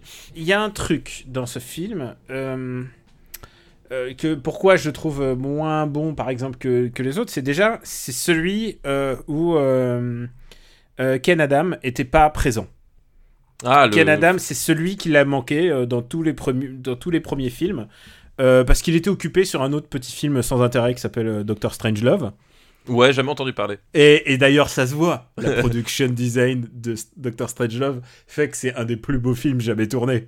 Enfin, quand tu vois la salle de réunion, tu vois, c'est la salle de Blofeld. C'est ça qu'aurait dû être la salle Ah de bah oui, Blofeld. bien sûr, bien sûr. Alors que dans ce film-là, quand tu vois la salle de Blofeld, bah c'est juste, c'est très rococo, mais c'est Bah, pas James Bond. Oui, bah, c'est c'est juste un bureau à la con en plus. Enfin, C'est un très joli bureau, mais c'est Mais- pas. oui. Les décors sont pas dignes de encore de, de la de la recette James Bond pour moi encore. Mais oui, mais, euh, mais justement, mais moi, c'est ce qui fait sa singularité, c'est que justement, il, il dénote par rapport aux autres James Bond, euh, par euh, justement, justement ce, ce- ce scope-là et par pas mal d'éléments. Mais aussi, mais par moi, pour moi, c'est compensé parce que euh, parce que ils ont essayé de faire un vrai film d'espionnage euh, avec la séquence du train en fait. Et il faut, faut, faut voir aussi que le, le, le, le train, c'était quelque chose de, de, de, de très symbolique en termes de dramaturgie aussi. Enfin, il y avait vraiment, c'est ça en fait un film vraiment à part. Et pour moi, c'est justement cette absence-là. Elle est compensée par la séquence du train où finalement le, le, le- La séquence du train, c'est vraiment le, le summum. D'ailleurs, c'est pour ça que la séquence du bateau est, est, Oui, est pas, ah, pas intéressante. quoi. Ah, ap- après, le, le- ce, qui, passe derrière, tu t'en, as rien à foutre parce que tu, tu, tu retombes complètement, quoi. Donc, euh, donc voilà. Où est-ce qu'on va le mettre? Et euh, j'espère que tu t'es gardé des boulettes le jour où tu viendras faire euh, le, le podcast. Ah oui, j'ai, encore plein de choses à dire. Bah, où est-ce qu'on va le mettre? Où est-ce qu'on va le mettre? Bon baiser de Russie. Moi, j'ai envie de le mettre. En sachant que c'est pas mon James Bond préféré, je pense qu'il y en a des mieux de cette décennie. euh, alors, moi, c'est mon James Bond préféré. Donc, euh, Ah ouais, mais je, eh, c'est pour ça que je t'écoute et tu peux le mettre très haut, il n'y a pas de souci. moi, je serais Mais, prêt à le mais mettre. les autres, mais les autres, je, je- voilà. Moi, je serais prêt à le mettre au-dessus de Dr. Jivago. Ok, ça te tient à cœur. Et moi, je- tu sais, j'aime bien James Bond, il paraît. Oui, j'ai entendu parler une rumeur. Une ru- un bruit de couloir. Bon baiser. Bon baiser de Russie. Un film avec très très peu de Russes quand même. Ah, un film avec des, des Russes de l'Ouest. Voilà, des Russes de l'Ouest. Et alors, il y a un truc, c'est que. Genre- Kazakhs. genre, si vous avez l'occasion, euh, visitez un peu les. les- Parfois, tu sais, euh, quand je suis en voyage, je visite les endroits de James Bond euh, que j'ai repérés.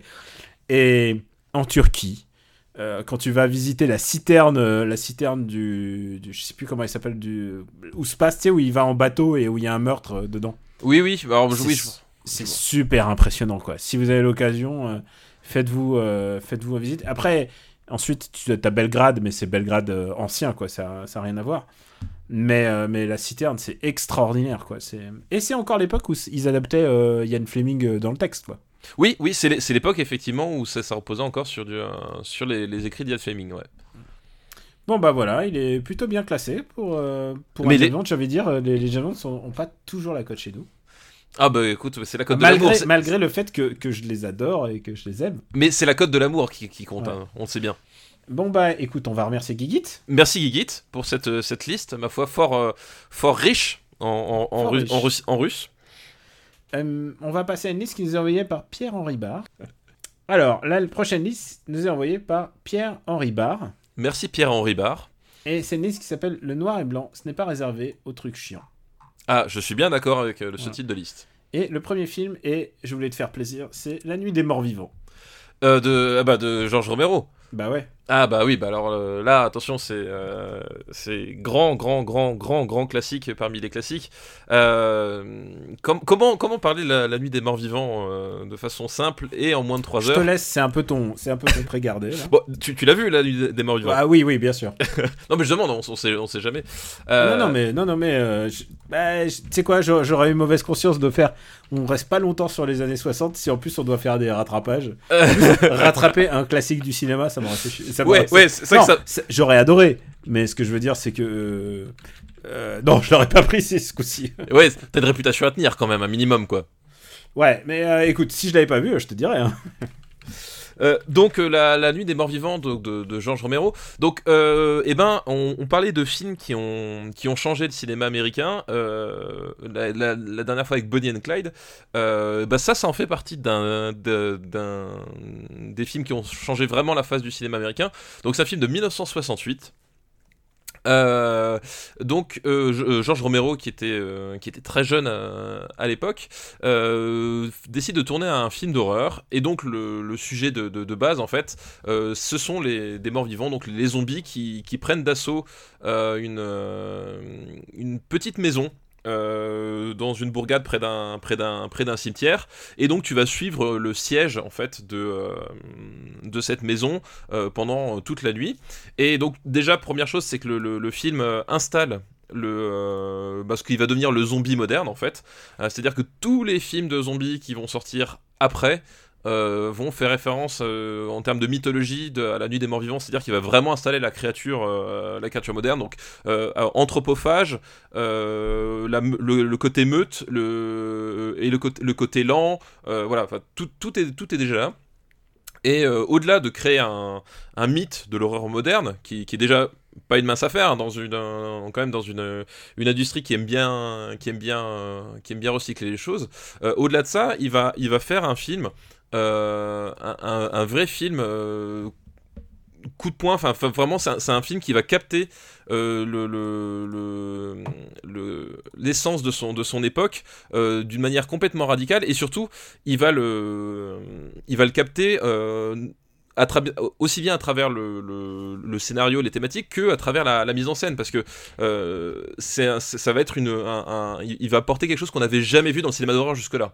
Et si tu me permets aussi de rajouter, et aussi par son choix des acteurs, puisque Oui, l'acteur bah, juste- qui joue Ben, Exactement. voilà, Et- on, et par- justement- on parle d'un pays qui est encore en pleine ségrégation raciale, et le fait d'avoir mis un, un- un jeune acteur, euh, un jeune acteur noir, Voilà. bah, Et- ça a complètement changé le prisme et aussi le presque le sens de ce que ça voulait dire aux gens. Et c'est un truc qui sera analysé pendant des années après. Voilà, exactement. Bah, justement, bah, maintenant qu'on en parle, donc si vous avez jamais vu La Nuit des Morts Vivants, euh, à partir de vraiment voyez-le. Enfin, genre, c'est, euh, on parle de, de, de, de classique du cinéma, mais là, ça se pose là, c'est-à-dire que c'est, vraiment un film incontournable euh, pour des raisons historiques, mais aussi pour des raisons euh, esthétiques. Euh, donc voilà, le- effectivement, le personnage principal de Ben. Ah, est- et, euh, tu vas spoiler la fin ou pas? Oui, je vais divulga- oui, je suis obligé de divulgacher la. Ah, D'accord, alors Parce euh, que- sachez-le, on va, on va se parler de la fin, et la fin a une vraie portée ultra sign- significative. Voilà, la fin a une vraie portée et en même temps c'est, assez ironique. Mais justement, il y a tout un tracé. C'était que effectivement, le, le film démarre. qu'on on l'a déjà mentionné une fois, mais Peut-être. Mais, mais écoutez, ça fait pas de mal de, le répéter. Le, le- film commence sur, sur, Bar- sur Barbara et son frère Johnny qui viennent se recueillir sur la, tombe de, leur père. Ils sont attaqués par les zombies, se réfugient dans la maison. Euh, dans la maison, en fait, ils sont pas seuls. Il y a Ben, donc qui est un, qui est un jeune homme euh, noir, et il y a aussi euh, un, couple et leur enfant. Qui, sont là et en fait ce qui va se passer c'est que Ben va devenir le véritable héros du film, c'est-à-dire que ça va être le personnage qui va, euh, qui va recentrer les autres quand ils paniquent, au point même de- à un moment donné, il file une claque à Barbara parce qu'elle euh, est en train de péter un plomb. C'est lui qui va les aider à, à se recentrer, à se concentrer. Il va devenir le pivot, le pivot et aussi le, la boussole, la boussole morale. Voilà, exactement, parce que euh, c'est lui qui va repousser les attaques, qui va, qui va être proactif pour sauver tout le monde, euh, et c'est lui qui est la boussole morale parce que justement le chef de famille, et c'est c'est là tout le, toute la portée euh, politique consciente du, euh, du, du, du- film, c'est que le, chef de famille, donc qui est un, qui est un homme blanc, en fait, ce qu'on va découvrir, c'est que euh, sa gamine a, été mordue et qu'elle va être contaminée petit à petit par les zombies euh, et qu'elle va se transformer en, zombie et qu'à un moment donné, au moment où il se rend compte de ça, il pourrait sauver sa femme, mais il préfère en fait sacrifier sa femme pour sauver sa propre vie. Et il va, il va être comme ça tous les personnages du film. C'est-à-dire qu'en fait, on, va découvrir que cet homme de famille blanc, donc qui est censé être le, qui est l'incarnation en fait du, euh, de, de, de, de l'américain moyen. Euh, en tout cas l'américain moyen tel que euh, tel qu'on se l'imagine et ben en fait ça va être le lâche de l'histoire. Et le vrai courageux le vrai homme qui va qui va sauver la situation ça va être Ben qui est un qui est un noir. Et toute l'astuce euh, c'est que bon déjà en soi c'est un message très fort. En, en 1968 euh, pleine ségrégation on est en Malcolm X le Martin Luther King enfin on est vraiment sur sur des périodes de tension raciale extrêmes euh, au-delà justement d'avoir fait le, le noir le héros du, du, le héros du film ce qui se passe c'est qu'à la fin du film Ben s'en sort il passe dans les dans les décombres et il va se faire abattre par un groupe de chasseurs blancs Non, c'est par la police. Euh, Non, je, je crois que c'est- enfin, la police et des chasseurs en fait. Il y a les, Ah, il y a- il y a les d'accord. deux. Il y a Et les ils deux. font une erreur. ouais. En fait, en fait, ils font une erreur. C'est- C'est-à-dire que c'est vraiment pas conscient. C'est-à-dire qu'en fait, il y a une battue avec des, avec des, euh, avec les forces de l'ordre et aussi des, euh, des chasseurs, des, des amateurs de- d'armes à feu, parce que ça paraît logique qu'on rameute les, les, les cinglés avec les, flingues pour se débarrasser des zombies. Ils vont la battre en le confondant avec un zombie. Et le film se termine avec le cadavre de Ben qui est jeté euh, avec les cadavres de zombies et sur un bruit de, de, de presse, euh, de, de presse de journaux quoi. Et, et cette fois-là, en fait, euh, le, le- elle va donner au, film une dimension euh, totalement autre que simplement le film. C'est-à-dire que ça va être une parabole de ce que vivent euh, le- les Noirs à ce moment-là dans les États-Unis. Et le fait est que le film sort au moment où Martin Luther King euh, se fait assassiner. Donc Martin Luther King, on rappelle, hein, le, le leader, un des leaders de la, de la cause noire de cette époque-là, euh, qui, qui, a été, qui a été assassiné. Et en pleine guerre du Vietnam, Voilà, et ça devient un film de contestation. ça devient du coup un véritable film de contestation, un, un véritable film qui va, euh, qui va en fait bah, exposer les travers de la société américaine et du coup en fait les, les zombies vont prendre une, une dimension métaphorique complètement folle. Et l'astuce qu'il y a derrière ça, c'est que quand on pose la question à George Romero, quand on pose la question pourquoi avoir choisi euh, un acteur noir pour jouer le, Le héros. le, le rôle de Le Ben, protagoniste, ouais. le, pro- le protagoniste, donc euh, le- qui est joué par Dwayne Jones, Dwayne Jones, faut le dire son nom. Dwayne Jones. Euh, et sa réponse, elle est ben, parce que lors du casting, c'était le meilleur. Et en fait, cette réponse, elle est, géniale parce que euh, euh, on, va dire que du coup, tout ce qu'on vient de dire à l'instant euh, sur la nuit des morts vivants, sur sa portée politique, sur sa portée sociale, sur son regard critique, on va dire oui, mais alors du coup, c'est un fait de hasard. Mais en même temps, considérer en 1968 que tu prends un acteur parce qu'il est le meilleur et peu importe, on s'en fout finalement de la couleur de sa peau. En fait, c'était déjà un acte politique extrêmement fort. Sauf que Georges Romero l'avait pas fait de façon consciente. C'est juste que lui, ça lui paraissait normal. Mais faut voir qu'à l'époque, c'était pas du tout normal et que voilà. Enfin, du coup, t'as as, toute une logique qui se met en place et, euh, et c'est presque ironique que le film accède à, à ce, à ce statut-là, euh, puisque c'est presque le fait du hasard en fait quelque part. Et mais pour moi, ça, ça ne diminue pas la portée politique du film. Au contraire, ça ne fait qu'à la renforcer. C'est que on est vraiment dans la démarche, dans une démarche de de, de faire un film autrement.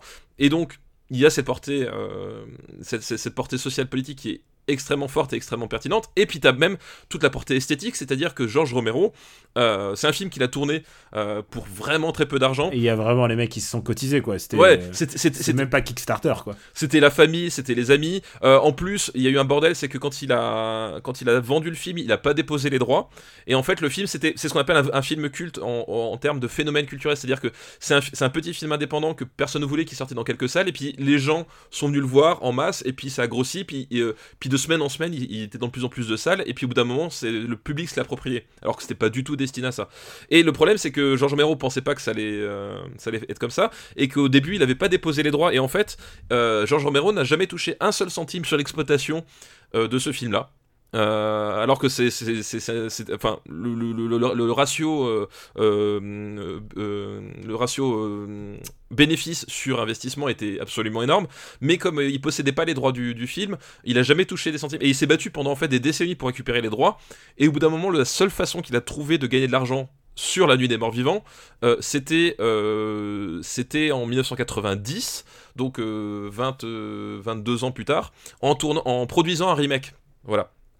Et c'était à partir de de 1990 qu'il a commencé à toucher des droits sur la marque La Nuit des Morts alors que c'était un, film. euh, voilà. Donc c'est un film de, fait de brick and et, euh, du coup, euh, Georges Romero avait pas les Steadicam, avait pas les Dolly, avait pas plein de trucs et du coup il le fait caméra au point en fait et il donne un, utilise une, une- il avait très peu de lumière aussi donc euh, euh, ce qui fait que la photographie c'est d'une lumière extrêmement crue extrêmement contrastée euh, et, une, et des caméras une caméra qui, qui va qui va bouger qui va au cœur de l'action qui prend des, des plans de, de travers qui va aller chercher en fait le, le, le qui va aller chercher en fait l'horreur les choses les choses dérangeantes vraiment au plus près. Et cette façon de, de, de, produire des films d'horreur va va révolutionner le genre en fait. C'est à dire que plus personne ne va faire des, films d'horreur à la papa façon la Hammer quoi. C'est à dire que c'était fini c'était mort directement et euh, maintenant maintenant il fallait il fallait quelque chose qui, soit à la Romero c'est à dire qui, aille chercher le, côté dérangeant au, plus près. Et donc pour toutes ces raisons ce film est, vraiment extraordinaire. Et pour moi, il garde son, potentiel intact parce qu'il y a vraiment une, en termes de, construction du récit, de, de, façon d'illustrer le récit par, par la caméra, il y a un truc absolument fou qui, qui, qui est vraiment, euh, vraiment encore pertinent aujourd'hui et qu'on a, qu'on a quasiment plus refait à cette échelle-là. Enfin, pour moi, c'est un des plus grands films d'horreur de tous les temps. Euh, vraiment, c'est un film extraordinaire, quoi. Où est-ce qu'on va le mettre? Euh, où est-ce qu'on va mettre la, la nuit des morts vivants? Alors, moi, je Alors, le- Ouais, je vas-y, vas-y. moi, je le mettrais sous 2001. Euh... Non, je vote quand même Planète des singes au-dessus. Alors, en dessous de la planète des singes, mais pas en dessous.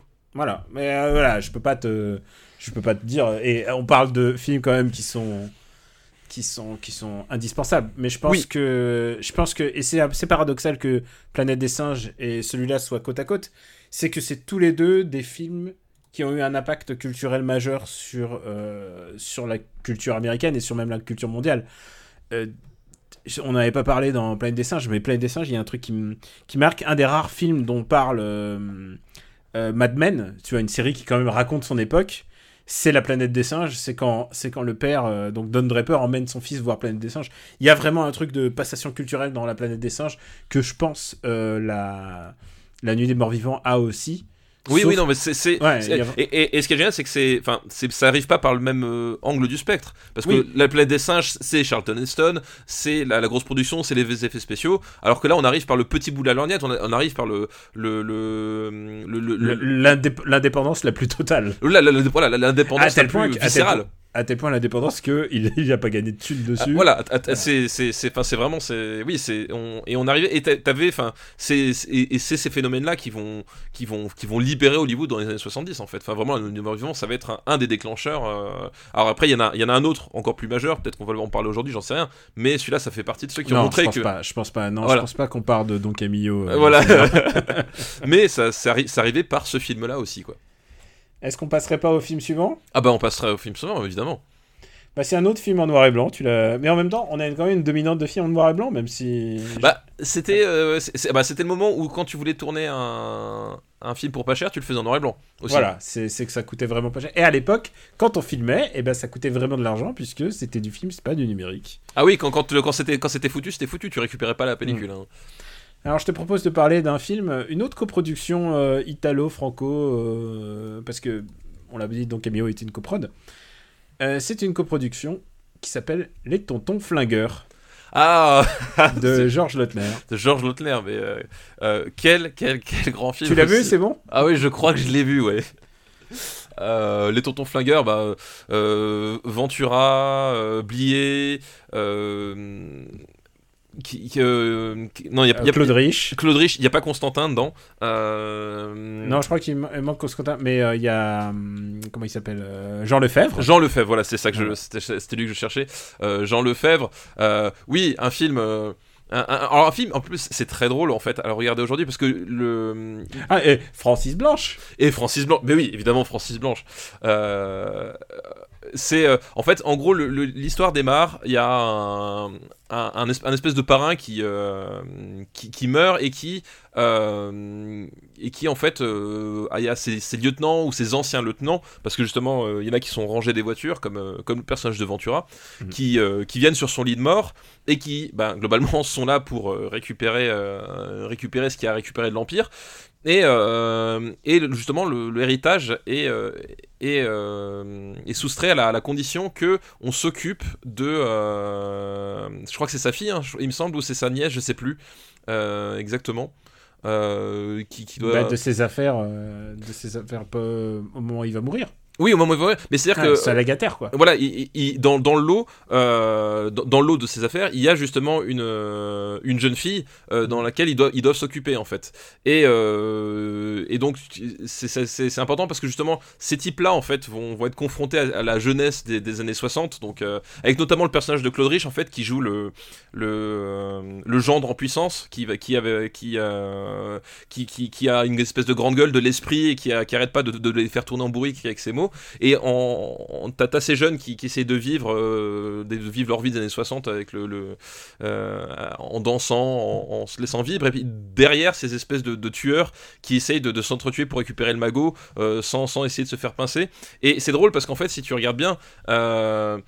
c'est un film qui, est super drôle parce que les personnages sont assez réacs en fait. Il y a vraiment. Ah bah, c'est- ce peu de le dire, quoi. il y a vraiment ce, ce côté-là, c'est-à-dire que il y a, y, a, y a cette scène où, où, où, où c'est la fête dans le dans, dans l'espèce de manoir et puis ils sont ils sont dans la cuisine euh, et puis les mecs ils désespèrent de, de ce qui se passe et ils, ils se torchent la gueule et puis euh, et puis tu, tu les vois en train de balancer des, des réflexions pas possibles et puis euh, le, et puis à la limite de tarter les jeunes quand ils quand ils déboulent dans la cuisine enfin vraiment un espèce de, de choc des cultures qui est, qui est assez hallucinant quoi. Et puis, euh, on l'a oublié de le mentionner, mais Michel Audiard. Bah voilà Michel Audiard. euh, Michel Audiard qui a ciselé le texte, euh, tout en référence, parce qu'il faut le savoir, c'est que c'est c'est un pastiche en fait. Si on regarde, c'est un pastiche des films de gangsters américains, mais fait à la française. C'est-à-dire, ils ont un argot, un argot que euh, bah, qui est devenu un peu culte à l'époque. Euh, ah bah oui bah, même même pas- même, au- même aujourd'hui. même euh, aujourd'hui ouais oui s'il y a des mots qu'on n'utilisait pas du tout en langue en langue française et qui sont restés dans les mœurs grâce à ce film. Enfin, il y, enfin, y en a plein, quoi. Oui. D'ailleurs, si vous- After Eight, en général, une, une, euh, un inter sur deux, euh, tu sais, les, les, les petites phases entre les séquences, Oui. c'est, ça vient des tontons flaggeurs. Parce que c'est un- une machine à distribuer des répliques cultes. C'est Michel à se distribuer des répliques cultes et, et au-delà même en fait de la de l'écriture, de le, enfin déjà de, au-delà même du mot entre guillemets qui, qui peut être drôle, c'est qu'il y a dans, dans l'écriture il y a une vraie musicalité et euh, dans le jeu des acteurs il y a vraiment une il y a, il y a vraiment un ping-pong qui, qui est extraordinaire en fait. Le, le- les joutes verbales, c'est vraiment ça, c'est les joutes verbales sont, sont, sont, sont à se pisser dessus tellement, tellement c'est en place et tellement, enfin voilà, c'est- une, partition où- où la, la note tombe juste à chaque fois quoi. C'est, vraiment ciselé, c'est ça le truc. Et puis, euh, bah, il y a des répliques, enfin, je parlais des répliques. Celle qui me vient en tête, c'est évidemment les cons, ça ose tout. C'est même à ça qu'on les reconnaît. C'est même ça qu'on les Mais reconnaît. il y en a plein, quoi. oui, je, a- je, je disperse, je ventile, euh, euh, façon puzzle aux quatre coins de Paris. Euh, voilà, le bourre-pif, voilà, le bourre-pif. Le, qui, Ah, voilà, joyeux anniversaire voilà, joyeux anniversaire. Qui, qui utilise, voilà, si on utilise bourre-pif aujourd'hui, c'est parce que il y a cette scène de, de Blier qui se fait mettre un bourre-pif par Ventura. mais et qui- même, mais même la- la- les vioques, ça se dit, le vioc, Oui. ça se disait pas, quoi. Enfin, voilà. Happy birthday to you. voilà, enfin, bref. Et- Enfin, il y a plein, il y a plein de... je, je crois vraiment, euh, l'impact de ce film dans le langage parlé français a été extraordinaire, à tel point que, euh, genre, jusque dans les nouvelles générations, je pense à MC Jean Gabin, qui est le rappeur, qui, qui a tout son phrasé euh, quand il parle de la vioque, euh, la vioque, euh, je vais la faire casquer. Enfin, tu vois, quand il dit des trucs comme ça, c'est des trucs qu'il a entendu là-dedans, quoi. Oui, bah, bah, buter, enfin tu vois, tu sais, t'as plein de mots comme ça. euh, Oui, buter vient de là. Euh, Flinguer, flinguer vient de là. flinguer vient de là aussi. Se, faire repasser. Enfin, tu vois, genre, t'as, t'as plein de. Et en fait, c'est génial parce que ça. Ça, on met des plombes, ça vient de ce film. Voilà, ça- exactement, ça vient de ce film. Enfin, ça ouvre un imaginaire en fait, un, un, un, un imaginaire, un imaginaire as- assez fou. Et, et tu. Le- Le mot tronche vient de là. Oui, bah voilà. Non, Ouais, mais voilà. C'est incroyable. Le, la, la portée de ce film est inouïe. Oui, puis même l'expression, c'est du velours. Ouais. voilà, mais voilà.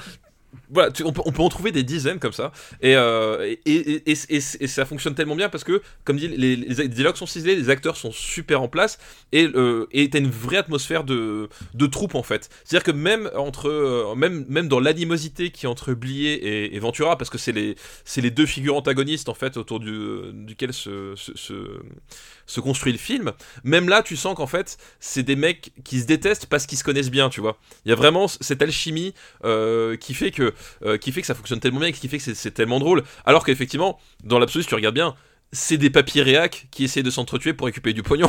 C'est- Ouais, c'est- c'est- bah, c'est- alors c'est c'est du c'est du prêt Tarantino.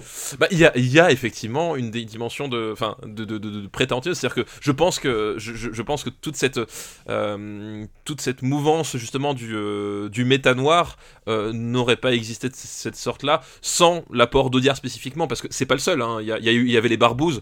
Euh, un barbu ça va, deux barbus, trois, deux barbus c'est bonjour les dégâts, trois barbus c'est les barbouzes. Enfin, il y, y avait aussi celui-là, mais vraiment les tontons flagueurs c'est le plus emblématique, je pense, de, tous. Euh, celui qui repassait tout le temps, celui avec la petite musique.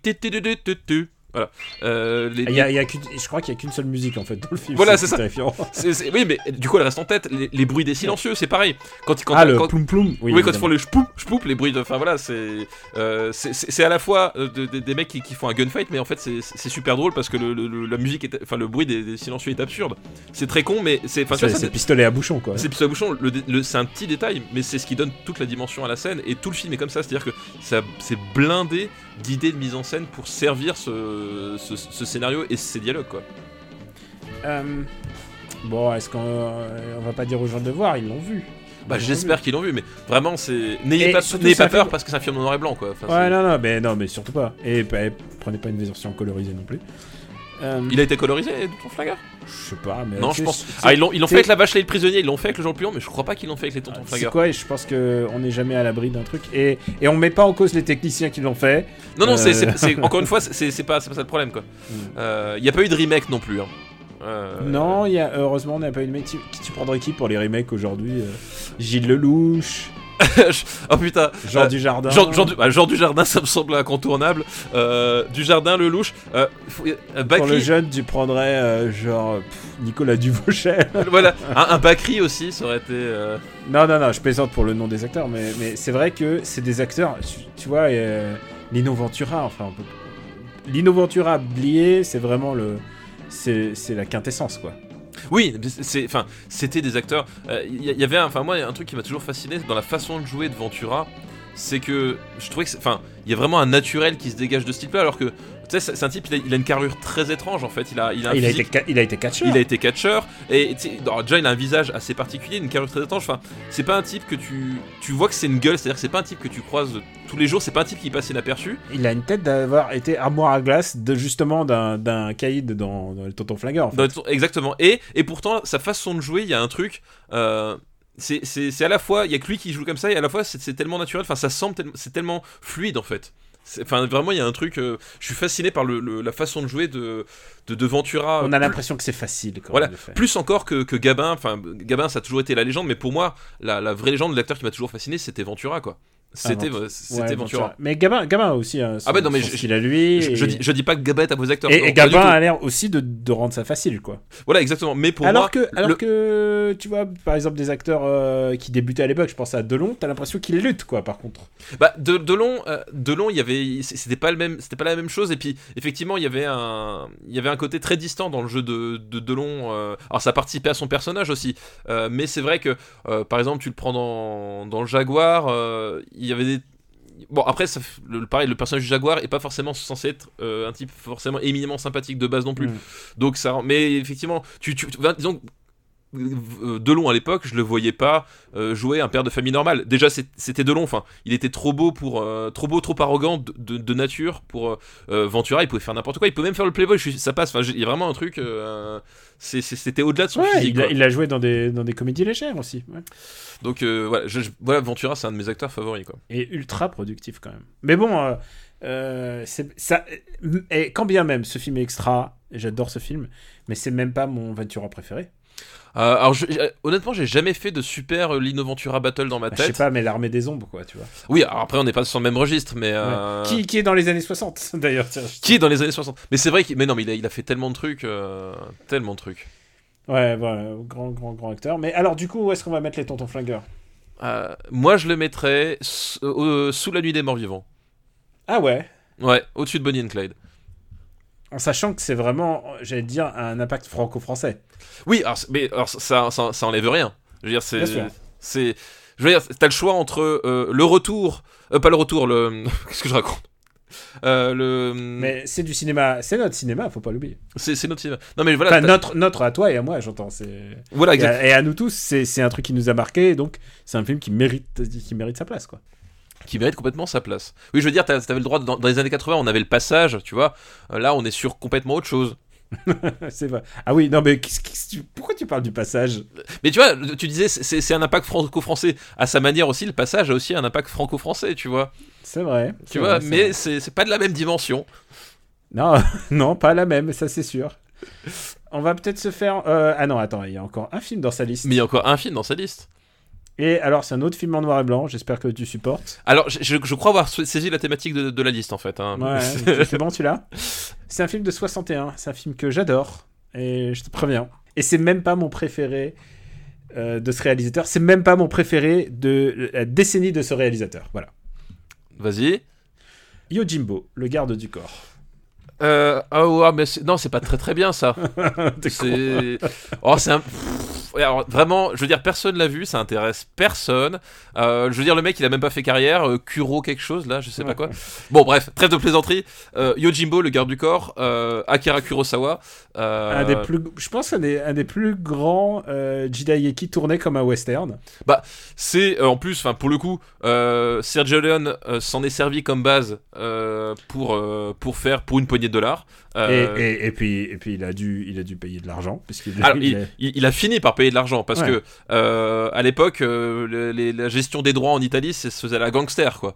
Et, euh, et donc puis bah, du coup, il a frappé à la porte en disant Les gars, euh, c'est mon film en fait. voilà exactement. il est bien votre film, mais c'est mon film. Voilà, exactement. Donc, mais euh, au-delà de ça, oui, ça- c'est un film qui a une influence énorme, euh, et puis qui a posé, enfin, le, le- la, la- la légende de Toshiro Mifune, enfin, vraiment le, le- le personnage archétypal de Toshiro Mifune dans les, dans comment dire, dans l'inconscient collectif. Pour moi, il vient de Yojimbo en fait. Euh, bien sûr, il y avait les, les, les sept samouraïs, et bien sûr, il y avait Rashomon, mais le- le- je pense que ce qui a donné euh, à Toshiro Mifune cette, cette dimension euh, d'icône virile populaire, c'est vraiment ce film-là, quoi. Tu veux dire le côté Clark Gable, euh, le, côté Cla- le côté Clark Gable, quoi. Bah, le, Japonais. le côté Clark Gable japonais, le côté euh, le, le John Wayne japonais, enfin vraiment, t'as- ce côté. euh, je pense que ça vient de ce film-là, euh, au-delà des autres, parce que dans les sept samouraïs, n'oublions pas que, enfin, même si c'est Il, il est pas, il est pas le rôle principal. voilà, exactement. Même si son personnage est extrêmement marquant parce qu'il est, il est à moitié fou. C'est Wolverine. Oui, c'est et C'est le Wolverine des 7 samouraïs. C'est Wolverine Sept Samouraïs, mais il est,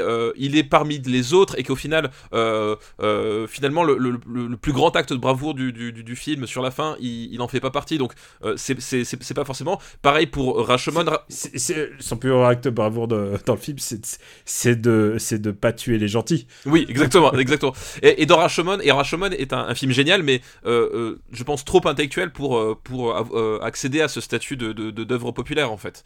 Alors que Yojimbo, là, c'est vraiment, on est vraiment dans le dans le dans le le, le, film qui qui, qui qui qui va être une des clés sur l'ouverture euh, au- l'ouverture populaire du, cinéma japonais quoi. C'est un des films, mais là déjà Kurosawa avait déjà ses lettres de noblesse parce qu'il a quand même déjà gagné un Oscar, il a déjà gagné quand même beaucoup de, beaucoup de prix. Et euh, il faut le voir par rapport à la carrière de Kurosawa, c'est que euh, Kurosawa, à cette époque-là, il est toujours en discussion avec les studios. Ce qui se passe, c'est que hum, il, est dans, on en parlait, je crois, dans un des précédents, un des précédents un Super Cine Battle, et pas du tout pour le cas de, de Kurosawa. C'est qu'il est dans un deal avec les studios de un pour vous, un pour moi. Et lui, euh, Kurosawa l'a toujours dit, euh, c'est pas sa passion le Jidaigeki en fait. Il est pas, euh, il en fait, hein, mais c'est pas, c'est pas ces films qui le touchent lui. Et pour lui, il, il leur dit, bah écoutez, je vous fais ce film-là et vous me vous me laissez faire ce film-là. Et il sort d'un film ultra personnel qui s'appelle Les salauds dorment en paix. euh, qui est euh, qui euh, qui est comme qui a rien à voir en termes thématiques c'est une adaptation shakespearienne shakespearienne mais située au Japon encore avec Toshiro Mifune et, euh, et du coup il a tourné ça et ben du coup on lui dit bah maintenant vous nous faites euh, faut que vous nous fassiez du, du Jidaigeki et d'ailleurs il va en enchaîner quelques uns puisque juste après il fera encore Sanjuro Exactement. Exactement. Mais euh, et du coup là, alors il faut arrêter avec ce truc de, il avait pas de succès au Japon. Il avait son petit succès, hein. C'était euh, c'était du cinéma populaire. Et si il cartonnait pas avec ses Yojimbo, euh, enfin il cartonnait avec ses Yojimbo, les gens allaient plutôt voir cela. C'est la ça la différence, c'est qu'ils allaient pas voir ces trucs un peu introspectifs ou plus intellectuels ou alors euh, ces adaptations théâtrales. Les gens se déplaçaient pas massivement pour voir l'adaptation de l'idiot. euh, euh, de Dostoevsky par, par Kurosawa. Mais par contre, pour Yojimbo et Sanjuro ou Akahige, là par contre, massivement, ça marchait. Euh, oui, non, mais tout, tout à fait, effectivement. Enfin, tu, euh, c'est vrai que ça, fait partie de ces, euh, de ces films qui sont plus faciles d'accès dans la, dans la filmographie de, de, Kurosawa, parce que bah, déjà de, de, base, c'est un film d'aven- d'aventure en fait. Le pitch, on- n'a même pas parlé, mais c'est en fait un samouraï solitaire qui, qui rentre dans un, dans un village et le village est, est déchiré entre, entre deux factions. Euh, et au milieu de ces deux factions, bah, il y, a les, euh, il y a les paysans qui sont, bah, en fait les, victimes perpétuelles de, ce qui se passe entre les luttes de pouvoir. Et euh, ce, personnage-là de, samouraï va travailler tantôt pour un clan, tantôt pour l'autre, selon comment le, vent tourne, pour qu'au final, ils finissent par les détruire de l'intérieur et, redonner le village au, au villageois, quoi. Et donc t'as as ce côté, euh, t'as ce côté euh, de, de film d'aventure, film de euh, film de samouraï. On a dit western en fait. C'est vraiment, euh, on, on a les mêmes thématiques que le western. Et pas pour rien qu'après c'est redevenu un, un western. On a ce héros solitaire qui est un justicier, qui est un justicier, mais qui est pas non plus un justicier BA, vu que Un justicier anonyme. voilà, un, just- un justicier anonyme, effectivement, et qui, bah, qui, a, qui, a un, qui, a, qui a un certain sens de la morale, mais qui, voilà, qui, qui est quand même un peu ambivalent aussi par, par moment. Au, au début, tu sais pas forcément, euh, il est un peu rustre, euh, violent, hein, parce qu'il il arrive quand même, il tranche, il- le premier truc qu'il fait dans la ville euh, pour asseoir son autorité, c'est qu'il tranche des bras de types qui le, qui, qui le font chier. Donc voilà, il y a, il y a- il y Mais a- il se positionne entre les, entre les deux factions, et c'est ça le plus important. C'est Voilà. qu'il va, il va, au lieu de les affronter frontalement, il va se mettre ami-ami avec chacun d'elles. Et, et il va, chacune d'elles. et il va utiliser en fait la, cubi- la cupidité des, des deux camps pour les détruire, de, les, les disloquer de l'in- de l'intérieur quoi. Et euh, t'as un vrai, t'as aussi une vraie construction, une vraie opposition avec. euh, alors je me rappelle plus comment il s'appelle le, personnage du, euh, le, le- les- le- le- du, du méchant, euh, celui qui a le. ah Ah, les noms des, les noms, c'est Unosuke. oui voilà. C'est celui avec le gun, Le celui qui est le- avec le pistolet en fait. Ouais, qui est joué par Nakadai. Voilà, qui, qui, est un, aussi un, vrai personnage de méchant, qui, donc t'as as une vraie figure antagoniste, et puis au-delà de ça, t'as même justement ce, ce, ce- cette portée symbolique du, sabre qui va triompher sur le, pistolet. Euh, voilà, le, vrai Bushido qui va triompher de la, de la modernité, ou même, tu peux aller jusqu'à pousser euh, le, film de, samouraï qui va euh, s'imposer sur le western en fait. Et donc ça c'est une surcouche qui vient par-dessus, mais elle n'est pas forcément nécessaire, c'est-à-dire qu'au premier plan, ça reste un vrai film d'aventure euh, euh, avec des retournements de situation, avec un personnage ambivalent mais attachant. Euh, voilà, c'est ça, ça va être Ah, le, le- et, et ultra sexy en plus. ultra charismatique. Voilà, et, c'est- vraiment un, un excellent, un, excellent, un excellent film, un excellent film tout court quoi. C'est un, un grand film. C'est dans le top de, c'est dans le top de Kurosawa. De Kurosawa. Et d'ailleurs, je crois qu'il y a un très bon bouquin qui en parlait il y a pas si longtemps. Je crois, je crois qu'il y a un très bon bouquin de top avec, euh, avec ça dedans, ouais, il me semble. D'ailleurs, euh, d'ailleurs aussi, euh, pour pas qu'on cite que le bouquin de Super Ciné Battle, qu'on vous remercie d'avoir acheté, euh, il y a aussi le bouquin de- que je recommandais dans lors de l'émission précédente qui parle notamment de cette période-là de Kurosawa, avec multimages. Et ce qu'il faut dire, c'est que les affiches japonaises de l'époque, elles sont extraordinaires. c'est vraiment, il y a toute une esthétique d'une époque euh, du cinéma japonais, et, et vraiment Kurosawa, c'était c'était euh, à des années-lumière de ce qui se faisait. Même si je vois encore d'autres films qui pourraient quand même aller... euh, Ah bah il y a, euh, y a, y a quelques, quelques grands, d'autres grands films de, Ouais. de- dans le genre dans les années 60 quand même aussi. hein. En plus, c'est un des plus. Je trouve que plastiquement, c'est un des plus beaux. hein. Celui-là, euh, enfin vraiment, il est très très beau, mais enfin c'est la photo. Enfin vraiment, c'est vraiment une très. Enfin, c'est c'est un très très beau film à tel point que bah il va être copié, comme on l'a dit, euh, Sergio Leone. Et, euh, et, et- et qui va d'ailleurs, si je me souviens bien, dans Sergio Leone, le truc c'est que Euh, là, euh, il bat le mec avec le gun, mais juste avec son couteau. Oui. C'est Sergio Leone, il bat les gens parce qu'il est plus malin et qu'il met du métal euh, Exactement. sous sa veste, quoi. Oui, de toute façon, dans, dans les deux cas, t'as as cette idée que le, le type, c'est une brute en combat, que ce soit au pistolet chez Léon ou, euh, ou au sabre chez, chez, chez Kurosawa. Mais, il est qui- malin. Mais ce qui va vraiment le, le- les distinguer des autres, c'est que c'est qu'il est plus malin que les autres et que personne ne le voit venir, quoi. Il y a tout ce fait que, tu sais, on- personne ne connaît son nom. Il regarde juste les, les fleurs devant lui et il dit Kuabatake Sanjuro. Mais c'est sans doute un nom qu'il a, Qu'il a inventé sur le moment. qu'il a inventé sur le moment parce qu'il est en train justement en train de regarder la champ de fleurs. Et Kuabatake, c'est des, c'est des fleurs. Et, euh, et voilà, donc du coup, euh, tu ne sais même pas si c'est son vrai nom, quoi. Voilà, mais bah, ça participe à Mm. à- l'aura mystique, en fait, qui émane du, du- du personnage, quoi. Voilà, c'est, euh, on, est, on est devant la création du, du western, euh, du western spaghetti. Exactement, la création de, de la, de la nouvelle, de l'ère moderne du, du western, elle prend ses racines euh, dans ce film-là. Et ça, c'est un film très, très populaire. Et même en Occident, on, on respectait ce, ce- Mais alors que le western, et y compris le western spaghetti, avait, avait des problèmes. Ça me fait penser que les tontons flingueurs, c'est, on n'en a pas parlé, mais les tontons flingueurs euh, est devenu un, un film culte. Il y a eu genre des millions de gens qui sont allés le voir en salle, ce qui est beaucoup allé, enfin genre plusieurs, genre 2 ou 3 millions de personnes. Mais par contre, euh, les critiques n'étaient pas au rendez-vous. Les critiques à l'époque, ben, on l'a dit après, euh, mais, enfin on l'a dit dans une autre émission, mais elles étaient plus pour la nouvelle vague. Et donc du coup, le- ça c'était vraiment classé dans le cinéma populaire. Ah bah oui, oui, oui, ça, oui, le parallèle est fait parce que Yojimbo aussi, c'est le cinéma populaire de Kurosawa. quoi. Oui, oui, c'est oui, c'est oui, oui, c'est euh, tout à fait. Il y avait- il y avait cette dimension que c'était pas la, la bonne époque pour sortir un film populaire, quoi. Grand film. Est-ce que Eh ben, on va le graver dans le marbre. Attends. on va le graver dans le marbre, mais haut, mais à, haut à quel point? Euh, bah moi, je le mettrais au-dessus des tontons flingueurs. Euh, Je le mets au-dessus des tontons flingueurs. Je serais tenté de le mettre au-dessus de la nuit des morts vivants, mais il y a d'autres Kurosawa que je vois au-dessus. Alors moi, du coup, c'est pour ça que je le laisserai en dessous. Voilà, comme ça, ouais. Et puis ça, ça me choque pas, je veux dire. euh, Oui, non, Ça c'est reste, je veux dire, t'es quand même. T'es quand même sous Georges Romero, c'est pas mal quoi. oui. je- veux dire, t'es pas trop mal entouré, tu vois. Ah non, et puis, euh, putain. Et en fait, c'est une liste d'amour, hein, parce que même, même Don Camillon en Russie, quoi, je veux dire, je veux Bah oui, regarder, quoi. C'est oui, évidemment. Mais ce qui me fait chier, c'est que les- quand les aigles attaquent, descend un petit peu, mais bon. Ah, Et mais- il pourra pas rester tout au milieu du classement. c'est la loi du marbre. Et en même temps, j'ai envie de te dire, que ça te dit de faire une dernière liste? Bah écoute, évidemment que ça me dit de faire une dernière liste. Oui, puis je voulais juste rebondir sur ce que tu disais. euh, quand les aigles attaquent, ils descendent, mais en même temps, euh, se situer en milieu de classement, c'est le destin d'un over the top. Oui.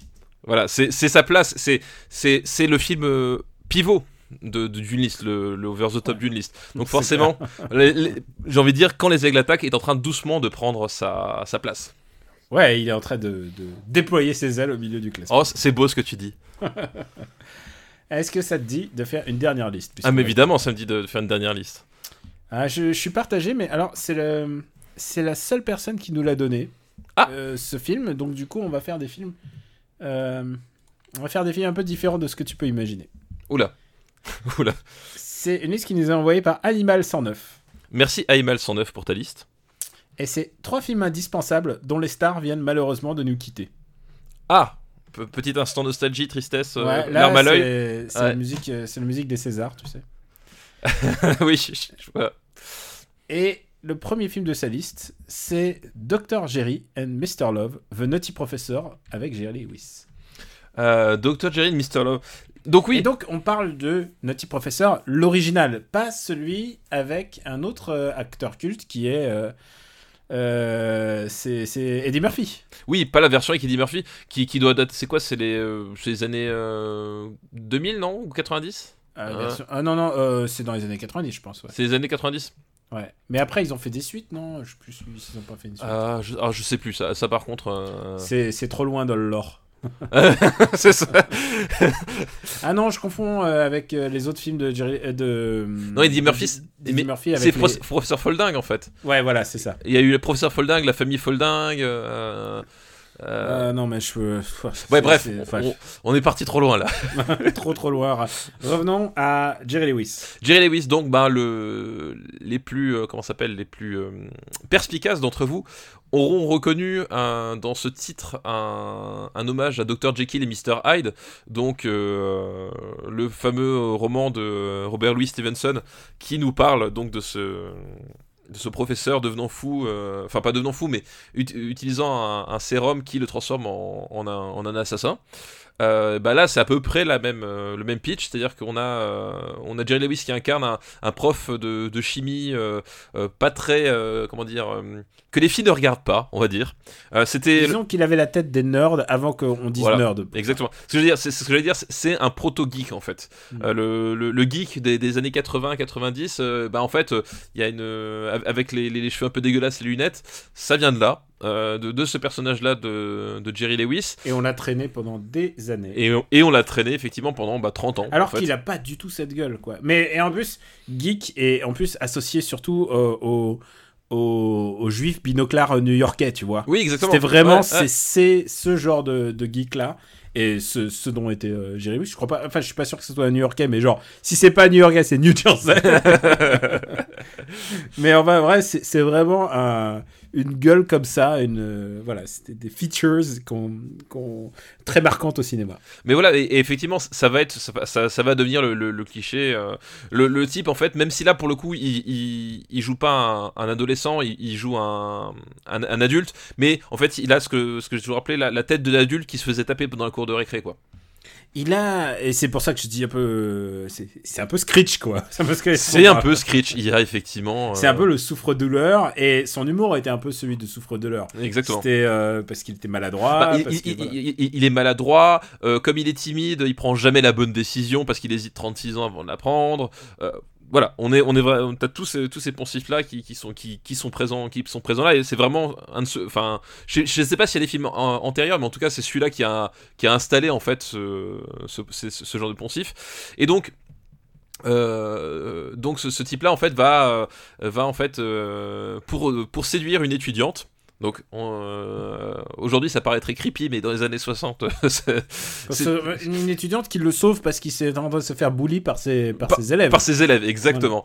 Euh, qui n'ose pas approcher parce qu'il est conscient de son physique et puis il sait pas comment faire. Il va euh, mettre au point un sérum qui, euh, qui, bah, en fait, va le qui lui, transformer en- donne, qui lui donne de la musculature. Qui donne de la musculature et du sex appeal et en fait il va devenir un pareil une le, le playboy dans son incarnation la plus euh, la plus machiste euh, Machiste du- et, et parodique. Et Parce que parodique. clairement, c'est une parodie de, de tous ces crooners euh, débiles de l'époque. parce que Pas justement débile, non, mais c'était un truc. Non, non, mais mais, mais effectivement, il y a le, le- le- le twist, il est là et il est intéressant pour ça, c'est que euh, son- il devient un, un mec beau, plein d'assurance, hyper macho, mais parce qu'il est comme ça, il devient pas le, le héros non plus. Il, il devient en fait un, un super connard en fait.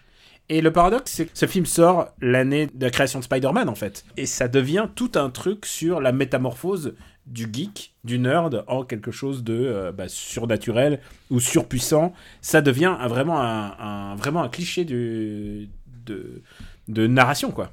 Oui, exactement. Ça devient un cliché. Bah, ça, ça devient le, le- c'est, le moment où on, on- finalement on commence à, à s'intéresser à ce genre de, à ce genre de, de, de, de- de personnages. On se rend compte que finalement, euh, voilà, quand euh, Et lui- lui-même l'a basé sur sa propre expérience. voilà, et, et effectivement, on commence à se rendre compte que euh, ce public-là, à un moment donné, ils ont aussi envie quelque part de s'identifier à des personnages qui, qui, qui- dont ils pourraient se sentir un peu, un peu fiers, parce que tu, tu te retrouves, à- tu, tu prends les, tu prends les, les Dean Martin, euh, les, euh, les, euh, les Frank Sinatra, etc.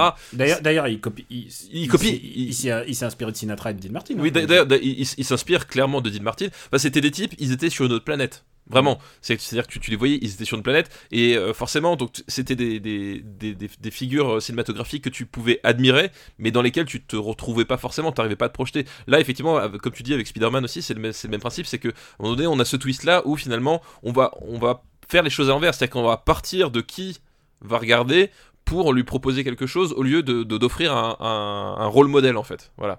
Et, euh, et là justement on lui montre que euh, tout le tout le twist du film c'est qu'en devenant ce mec super beau super macho capable de conquérir n'importe quelle meuf euh, et ben euh, ça en fait pas quelqu'un ça ne fait pas une bonne personne pour autant Non, et que- oui, le pouvoir va lui monter un peu à la tête. le pouvoir lui monter à la tête et que euh, la moralité du coup c'est que euh, c'est que c'est l'important c'est pas c'est pas là que ça ça réside etc mais euh, justement c'est- c'est un message un peu différent de, du beau roman de Stevenson. si c'est c'est un tout petit peu. C'est c'est un peu plus optimiste. Euh, je pense que si, si à un moment donné le roman de Stevenson, c'est tu dis ouais ce qui ce qui a guidé ma vie, c'est ça.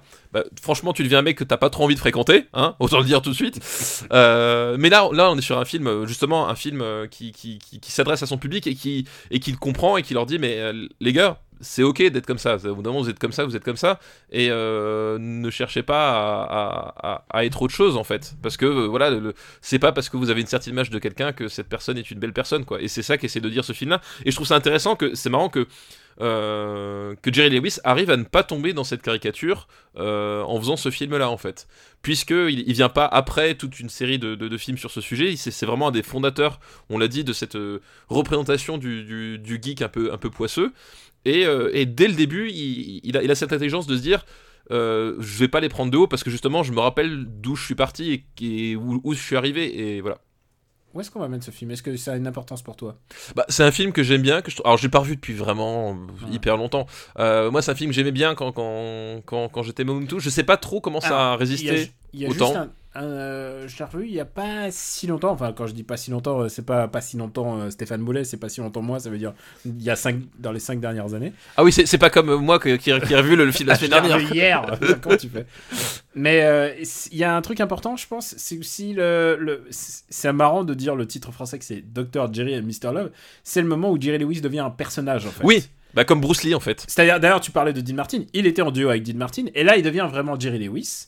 Et euh, il devient une vraie figure du cinéma, c'est-à-dire il est invité à la télé, il parle français en plus un petit peu, euh, Jerry Lewis. Euh, il vient, il est super super cultivé en fait. C'est pas, c'est pas, c'est pas du tout un abruti quoi. Mais C'est euh, pas Cyril Hanouna.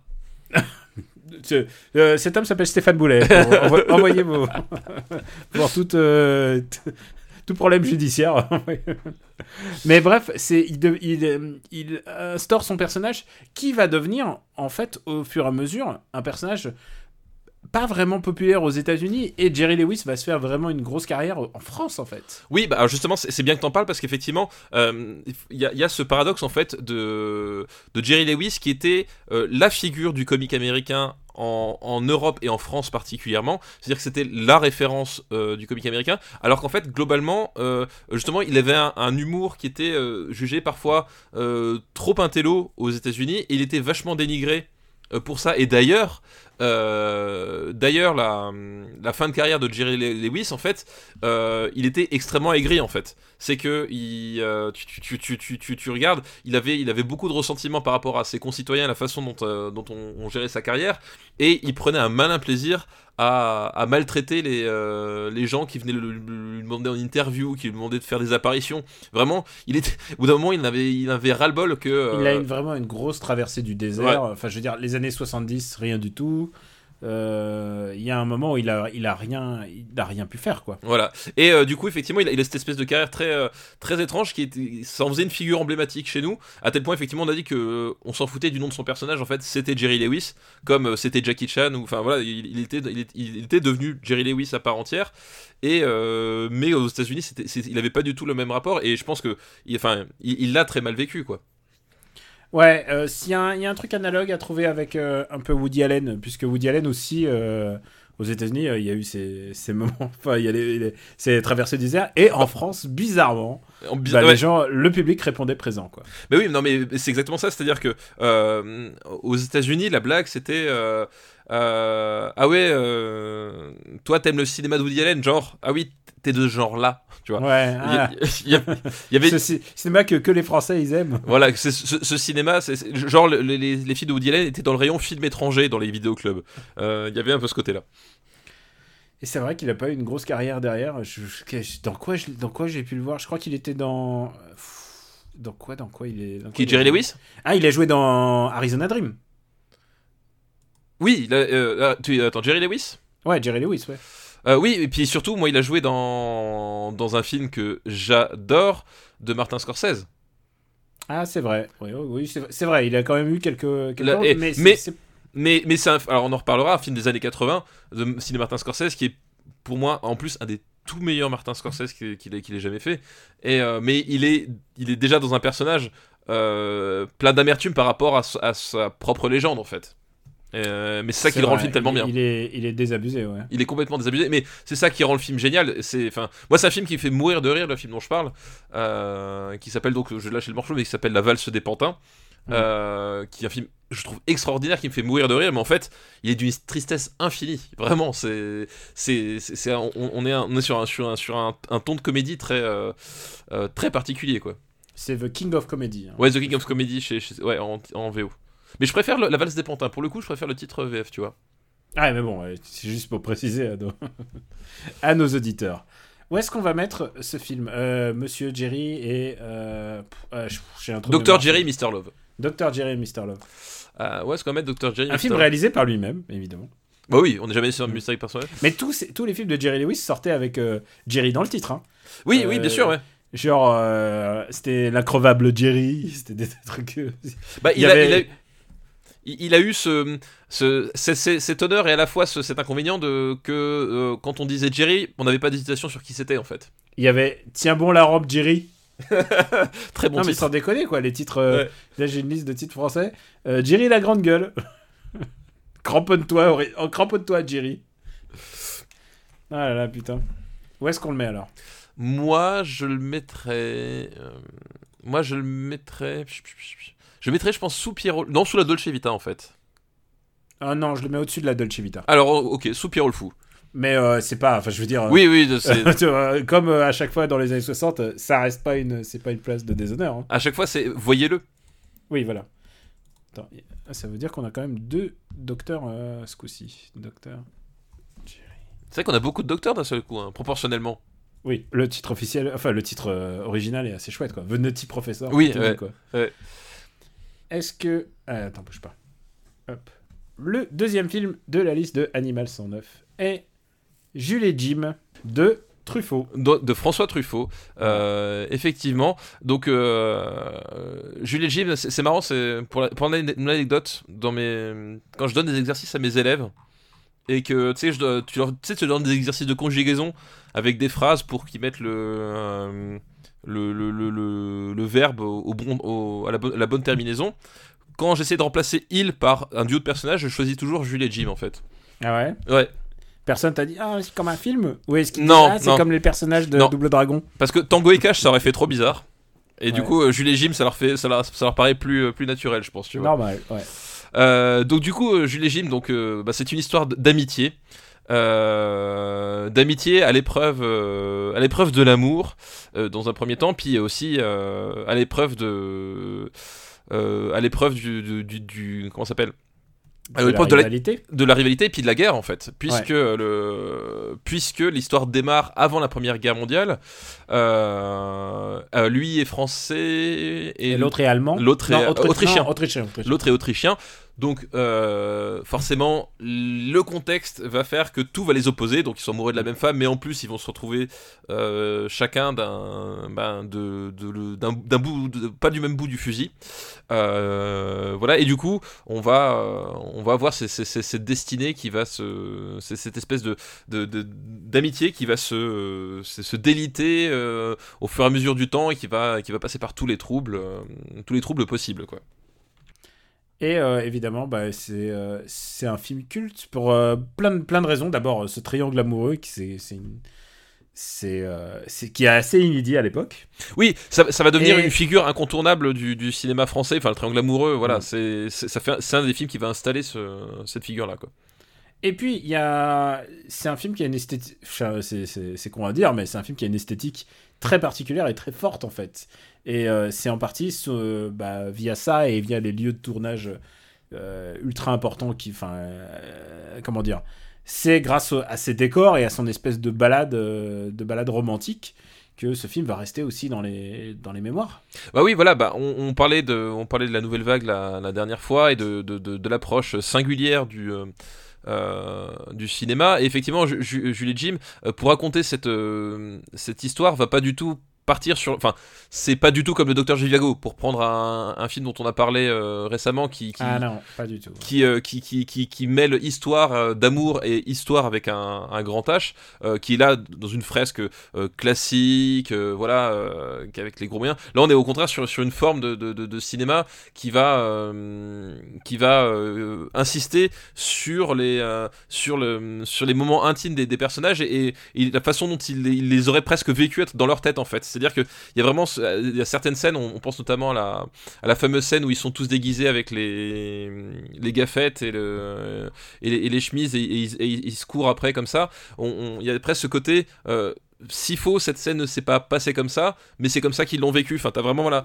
le, le- C'est comme ça dans leurs souvenirs. Voilà, on voilà. pas exactement. Il y a, il y a volontairement des espèces de petites inex- inexactitudes étranges. voilà, et, en et- fait, ouais. Voilà, exactement. Et, le, le film va, va justement euh, plonger, s'intéresser euh, à ce qui se passe dans la tête des personnages et va restituer ça plutôt que la reconstitution historique. euh, Mais il y, a- il y a une voix off aussi, si je me souviens. euh, oui, entre autres, oui, oui. Ouais, c'est ça. C'est que ça aussi, c'était un procédé assez différent. C'était que tout d'un coup, euh, euh, tout d'un coup, le roman dont il est adapté, il y avait des bouts de romans adaptés qui étaient lus en voix off.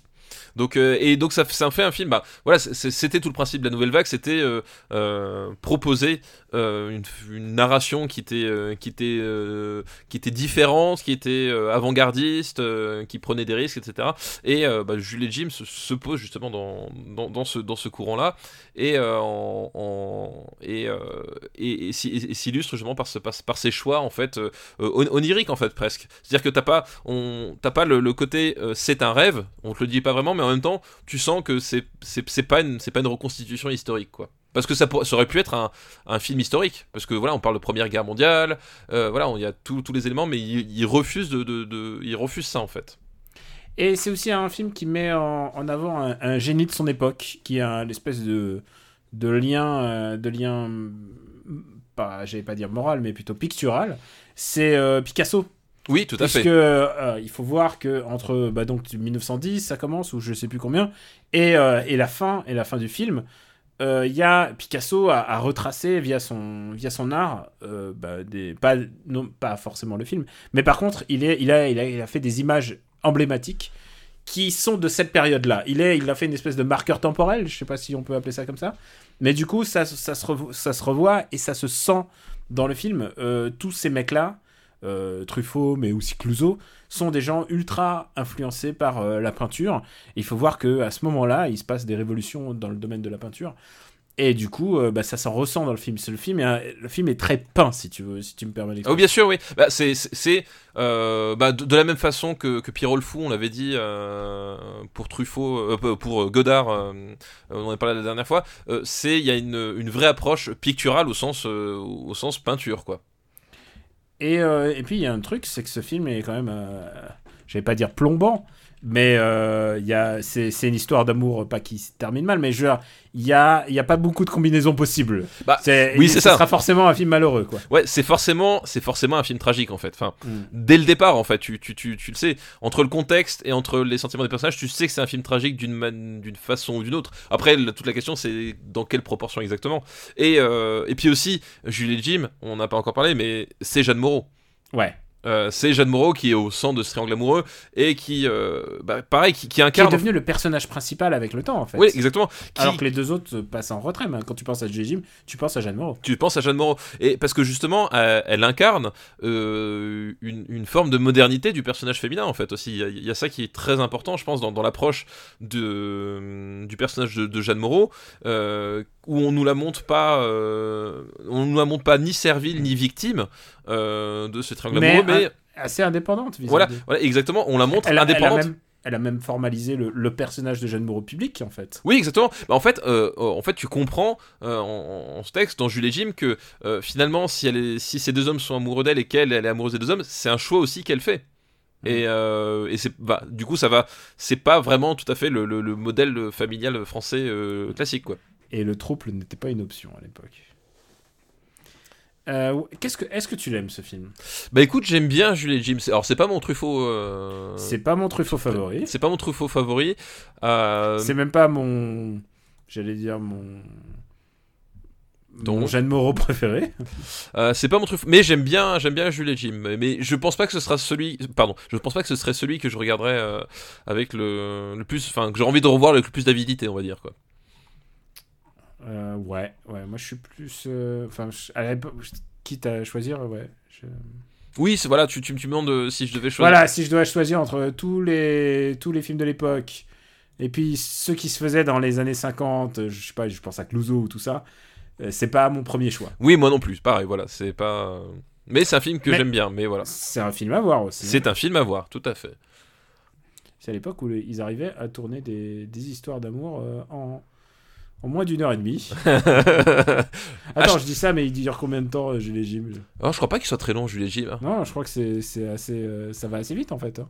Je crois pas. Dans mon souvenir, c'est c'est pas très Ah. très long. 1h40, voilà. 1h40, ouais. Donc on, on est sur des temps.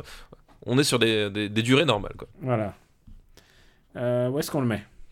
Euh, Jules et Jim.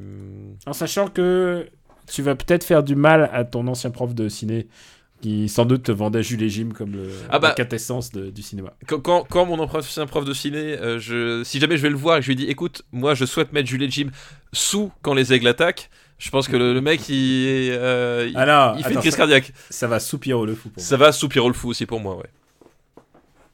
Euh, Mais est-ce que, est que tu le mets au-dessus de Dr. Jerry et Mr. Love? Bah alors c'est trop flou pour moi pour les, les distinguer les deux là, je sais pas.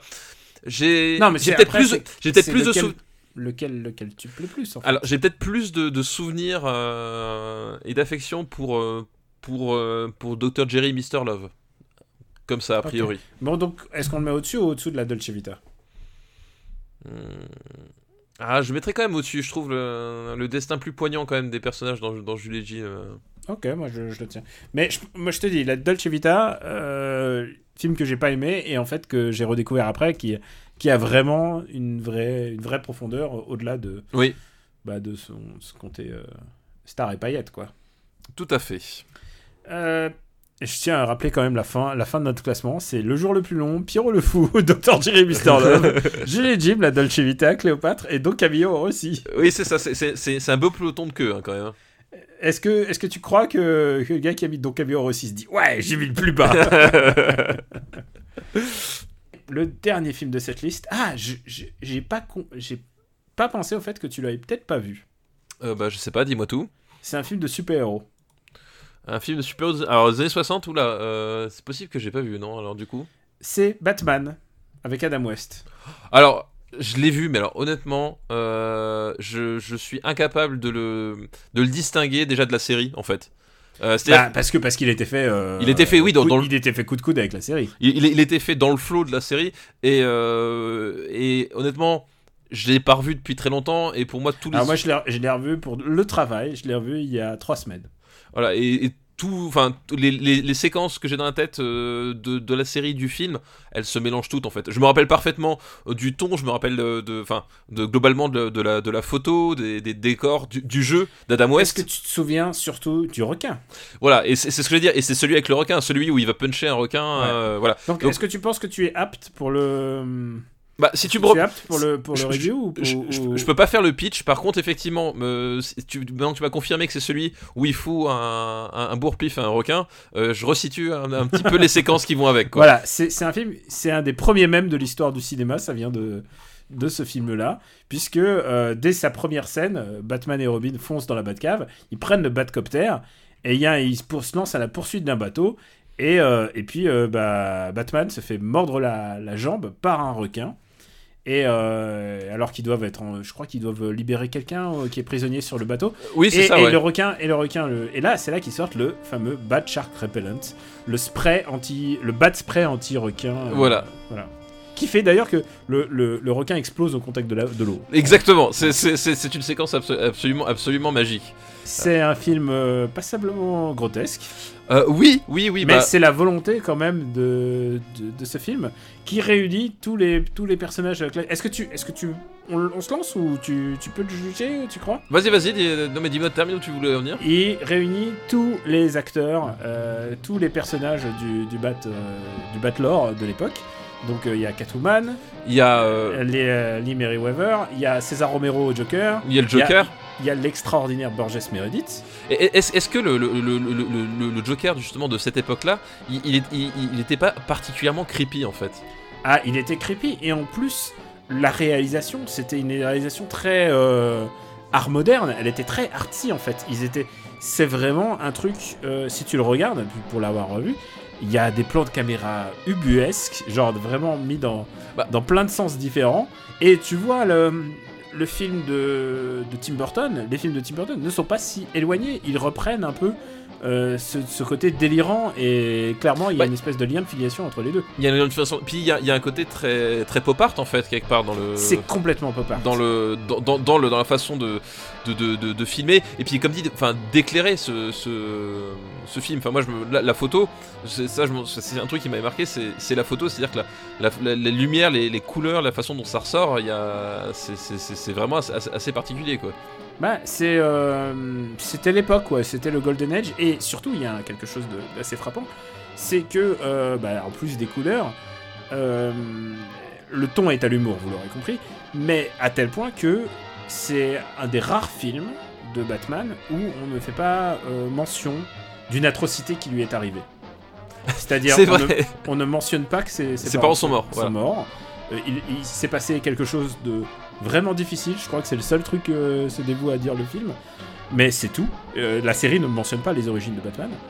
Euh, c'est un film dans lequel euh, il n'y a pas il a pas le il y a pas évidemment pas Robin qui est mort dans notre souffrance. oui Robin ne se fait pas tabasser la tête à grands coups de baramide ça ça, Voilà. ça ça y est pas C'est euh, la seule chose que se permet de faire ce film d'être en euh, d'être en relation avec son époque, c'est qu'il y a un moment il y a des Russes et genre euh, genre les méchants communistes quoi. C'est le seul truc. Et dans, Et, les, euh, et dans les autres méchants on n'a pas dit mais il y avait aussi le pingouin et euh... Bah Burgess Meredith. ouais et, et le sphinx aussi Ouais, c'est vrai qu'il y a le Sphinx. Euh... enfin le sphinx l'homme mystère en fait on l'appelait Il y a. Riddler, il y a Riddler, ouais. Ouais. Euh, je sais plus qui jouait le Riddler, mais voilà. Donc du coup, c'était un peu les stars de l'époque. Et, euh, et c'était un, c'était, je crois qu'il n'y a pas Batgirl à l'époque, puisque Batgirl apparaît non je dans- crois ouais je crois pas elle qu'elle est- apparaît dans, elle apparaît après dans la série, dans la deux- deuxième ou troisième saison.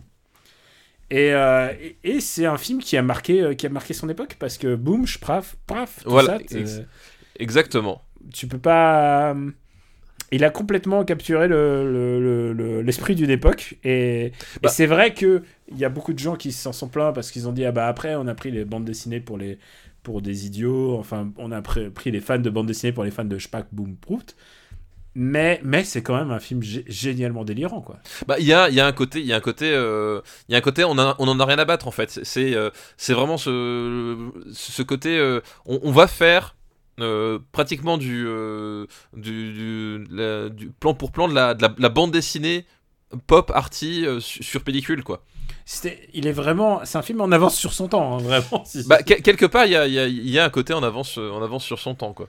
Et, euh, et puis évidemment, on retrouve tous les trucs de la série, c'est-à-dire euh, le, le moment, le caméo, euh, le caméo quand il grimpe sur le mur. Sur le mur, ouais. ouais. Le, le- c'était ins- sur le mur à plat. Ouais, il grimpe sur le mur à plat et il y a toujours un mec qui sort par un trou et c'est en fait c'est un caméo et il y a, il y a eu énormément de de, de, de caméos assez sablés. Je crois qu'il y a Sammy Davis Jr. à un moment, tu vois, enfin de vraiment c'était le moment le moment clé. Et puis il y a cette musique que tout le monde connaît quoi. Le thème euh, le thème nananana Batman, enfin je veux dire c'est Oui, c'est c'est le, c'est le thème. euh, avec le logo qui tourne. euh, avec le euh, avec le tout à fait. Voilà, c'est un, un, un film. euh, c'est un- un, chouette film, quoi. En fait, si- Et c'est presque un peu long, j'ai envie de dire. Ouais, en fait, bah, moi, dans mon, dans mon souvenir, c'est que c'était un, film qui, qui, qui, qui faisait un, petit- effet waouh pendant la première demi-heure, et puis en fait, c'est Ça, ça, ça- retombe un petit peu. ça retombe un petit peu. Mais si tu veux donner euh, un, seul adjectif à Batman 66, et euh, c'est ça 66 hein, l'année où il est sorti, hein, je crois. Alors, le- la série, c'est Batman 66, et le film est sorti en 66. Ouais, c'est ça, ouais. Euh, Batman 66, c'est psychédélique en fait. Ces gens, ils l'ont tourné vraiment à la suite de la première saison. Ouais, ils l'ont tourné, enfin, c'était un film, un film tourné sous champignons, quoi. C'est. Euh, alors ça, je sais pas. C'est, Non, c'est mais- les États-Unis euh, quand même un peu, un peu. Non, mais je dans- suis pas sûr. Mais, Mais dans, dans, dans, dans, dans, le, je veux dire, dans le, dans l'esthétique, dans l'imaginaire visuel, c'est ça en fait. Tu, enfin, t'as, t'as, t'as, t'as un côté, euh, t'as, un côté sous champignon qui, qui, qui est assez. euh, ah bah c'est. qui est assez fou, quoi. C'est, na- c'est n'importe quoi. C'est, c'est du, euh, c'est, euh, c'est, c'est du nawak complet. Et, et d'ailleurs, je pense que si ce nawak complet n'avait pas existé, euh, le Batman sérieux N'aura pas pu voir le jour, ouais. De celui de Frank Miller. Ouais. euh, ça, c'est un truc que refuse de beaucoup de gens refusent d'admettre, mais le Batman de Dark Knight Returns, euh, j'entends la BD, est clairement euh, fonctionne parce que c'est le personnage d'Adam West qui a vieilli en fait. Oui, non, bien sûr, il y a, il y a effectivement le, le, le, on n'aurait pas eu, la- enfin, Frank Miller n'aurait pas eu euh, cette réaction presque épidermique euh, parce que il y, a- il y a justement tout ce côté avec le logo, tu sais, où il disait qu'il détestait le logo, euh, qu'il voulait en faire quelque Pour- chose. Pourquoi avoir un logo jaune Voilà. sur, le, Voilà. sur le torse alors pour, pour mieux te faire tirer dessus? Voilà, donc euh, il y avait euh, Frank Miller n'aurait pas eu cette, euh, cette réaction épidermique si effectivement Batman avait été pas passé par ce stade-là, quoi. Après, après, faut dire que moi je voulais dire un truc, c'est que euh, Adam West, d'accord, Batman 66, d'accord, mais c'est pas le plus drôle de tous les Batman qui aient jamais été créés Euh, depuis Justice League. euh, voilà, excuse-moi, c'est, euh, voilà, il a été détrôné et de largement. Non, si tu veux, ces films-là me donnent vraiment la, chair de poule de, de alors que celui-là, non. Celui-là, il est fait avec beaucoup d'amour. Et d'ailleurs, euh, je crois que je l'avais recommandé à l'époque, euh, à l'époque où il est sorti, mais il y a eu un long métrage Batman avec euh, Adam West et Burt Ward dans le doublage, mais en dessin animé. Il y a, je crois que je l'ai- recommandé l'année dernière, ouais, c'est l'année dernière ou l'année d'avant. Mais bref, euh, il y, a, il y a eu quand même du, du matos, euh, du matos intéressant autour de Batman. Oui, oui, tout à fait. Et, euh, et Adam West, charmant gars. Malheureusement décédé il y, a, il y a pas longtemps. Mais voilà, le, je crois que. Attends, le film s'appelait Batman. euh, je regarde des archives. Je sais plus dans, si j'en avais parlé dans After Eight ou dans Super Ciné Battle. C'est Batman Return of a Cape Crusader. D'accord. Et euh, Batman euh, versus Two-Face, euh, c'est les sorties à titre posthume. mais Adam West double encore le, le- le personnage. Le personnage, ça Voilà, marche. donc ça lui Eh a bien. fait deux. Euh, écoute, je trouve ça plus drôle que Dr. Jerry et Mr. Love. Euh, oui, on peut le mettre au-dessus, ouais. Mais, Mais euh, est-ce que je mettrais au-dessus de Pierrot le Fou? Non, moi je mettrais quand même pas au-dessus de Pierrot le fou quand même. D'accord. Il faut savoir raison garder. Je sais pas, c'est- raison. Non, mais j'utilise pas toutes mes boulettes. euh, c'est comme si, je sais pas, t'étais Hideo Kojima et tu fais putain, je vais mettre Léa Seydoux dans mon jeu, quoi, tu vois, c'est au bout d'un moment, faut, faut arrêter de déconner. Qu'est-ce que t'as avec les AC Mais j'aime bien les assez doux, moi. oui, oui, c'est juste que je- je- j'ai été assez surpris, mais euh, être surpris, c'est c'est- c'est- ça, fait, ça, ça fait toujours un effet, tu vois. Ah, d'accord. c'est vraiment gratuit, quoi. Oui, complètement. Euh, bah, je crois qu'on a fait nos listes là pour l'instant. On, on- on a fait nos listes, on a, on a fait les trois films là dans la, la dernière liste? On a fait les trois films de, de cette liste, ouais. Bah, on Oh va remercier Animal 109. Bah oui, merci Animal 109. Tiens, tu te rends compte On n'a pas fait euh, des, des- des classiques du cinéma? Il nous en reste plein? Mais oui, il nous reste plein Il de trucs reste là. Combien de James Bond nous reste-t-il? Oh là là. Mais euh, Le- sûr qu'on a terminé là? Oh là, c'est triste. Ouais, on y reviendra. on Ah bah, j'espère. Mais euh, après, ça sera notre pause. Alors c'est vrai, il y a quelqu'un qui m'a dit, vous devriez faire tous- les épisodes des années 60 consacrés aux années 60. Mais non, c'est pour prendre plaisir à revenir après à chaque fois. On, on va les disséminer. 60. Au petit. Voilà, euh, exactement. C'est notre, c'est notre goûter d'anniversaire. Alors, tu connais la tradition, je suis sûr que tu as une reco. Eh bah écoute, oui, alors j'avoue, j'ai eu un peu de mal à trouver une reco parce que euh, ces dernières semaines, euh, j'ai eu beaucoup de choses à faire et j'ai pratiquement pas fait grand chose. Donc euh, j'aurais pu recomm- recommander Cobra Kai, la suite de Karate Kid en série, mais c'est le sujet de d'After Eight. After Eight, que Donc- je recommande aussi. Donc je vous conseille de- d'écouter le dernier numéro d'After Eight, c'est le 62, et euh, dans la foulée de regarder Cobra Kai parce que en fait c'est vraiment super bien. C'est voilà, je, je, pensais pas dire ça un jour, mais euh, mais voilà. Euh, donc j'aurais pu parler d'Atlanta, mais j'en parle aussi dans After Eight, dans le même numéro, donc pareil, je vais pas en parler là.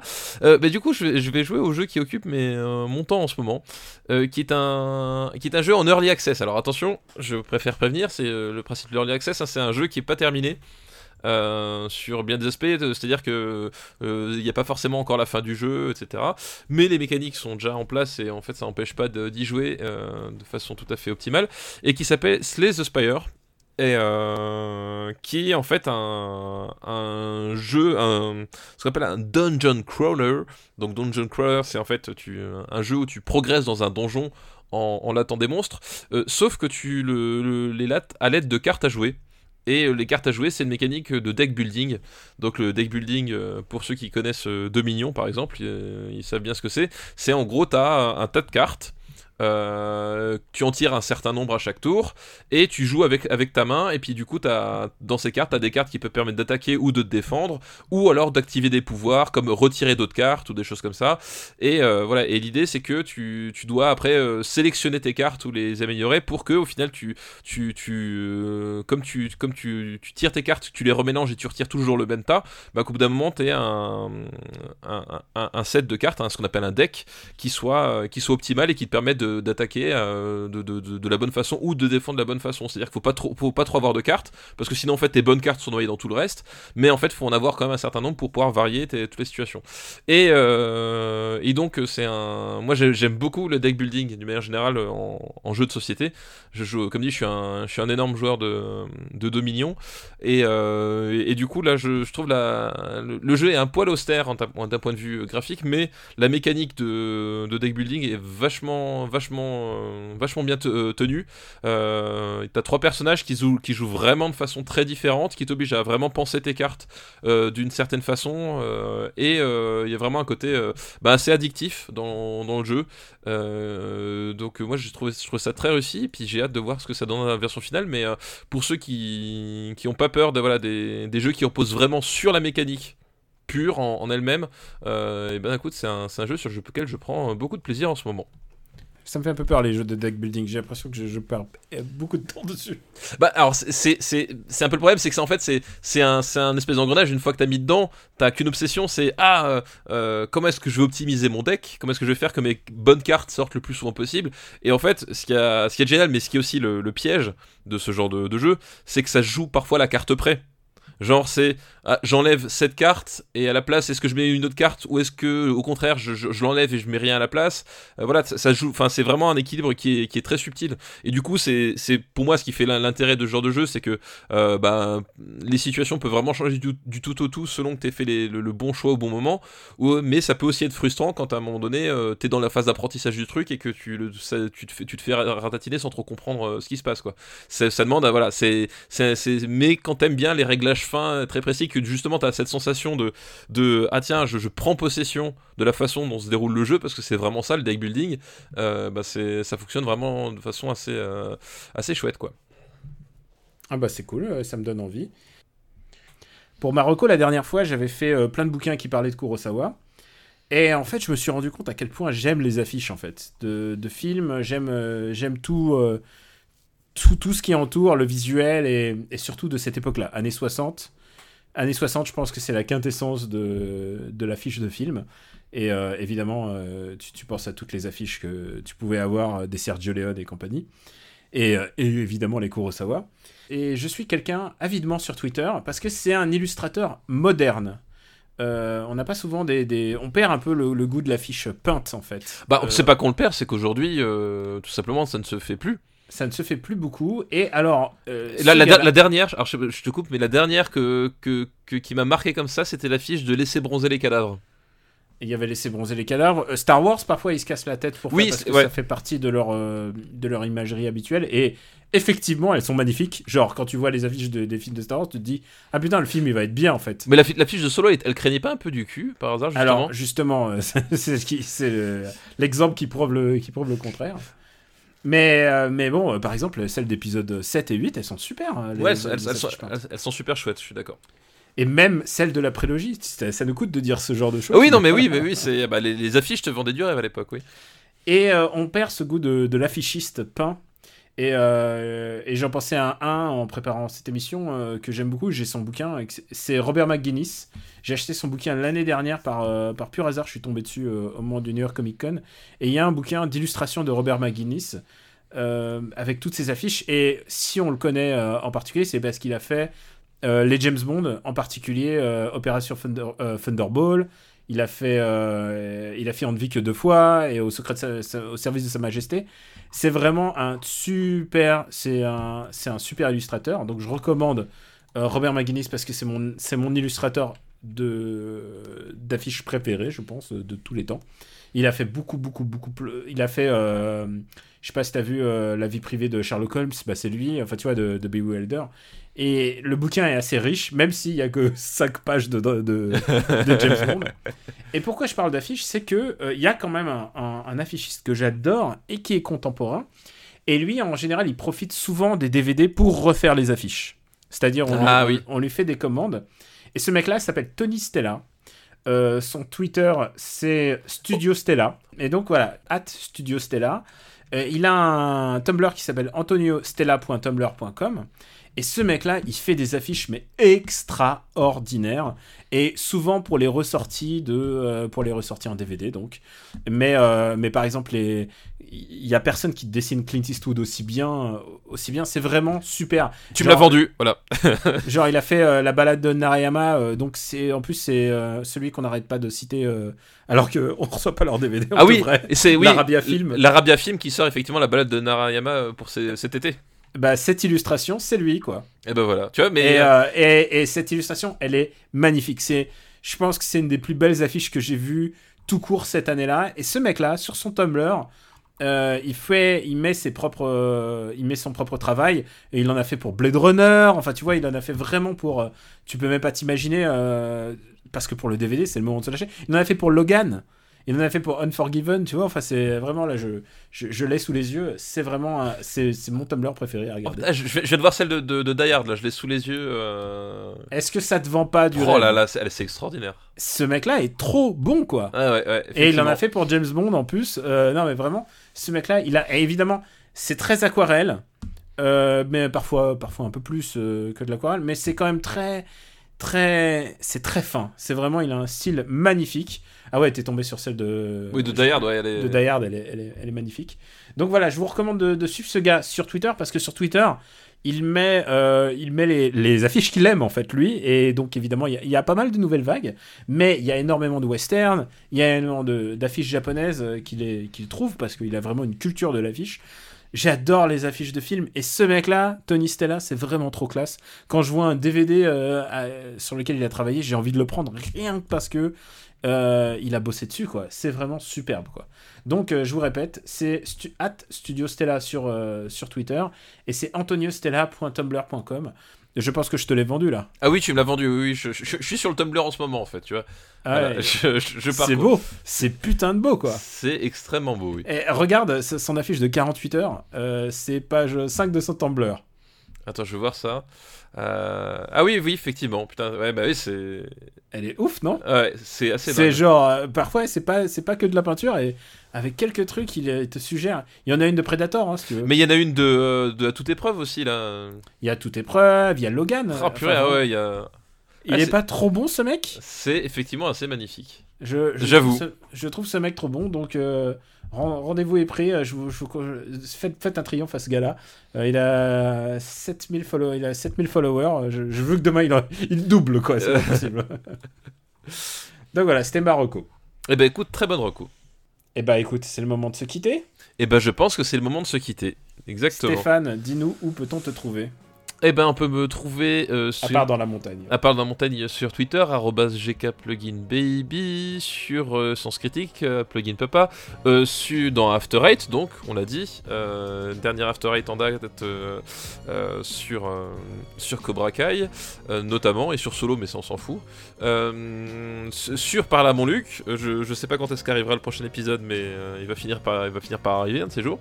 Oui, je pense. Voilà. C'est juste qu'on va pas laisser aux gens le choix de cho- le Voilà. C'est-à-dire qu'après Arthur et les Minimoys, on va peut-être éventuellement euh, mettre un, un droit de veto, hein, je pense, sur le, sur le, le choix des gens. Et, euh, et puis voilà, puis c'est déjà pas mal, je pense, je pense avoir dit le- l'essentiel. Et puis, euh, puis toujours euh, rétro laser, euh, avec toi, entre autres, Daniel, sous la direction de Flan Gorge. Toujours dans les bacs. Exactement. Et bah pour ma part, et bah c'est euh, After Eight, Super Ciné Battle, euh, par la mon Luc, Gajin Dash, MDR euh, qui va peut-être s'arrêter pour l'été, euh, qui va, non pas peut-être, va, ça va s'arrêter pour l'été donc. Alors, MDR, c'est- un podcast de. de, euh, de comédie française. Non, c'est un podcast de, de fonctionnaires, du coup, là. Ça, ça- ça s'arrête pendant les, va- les vacances, là, n'importe quoi.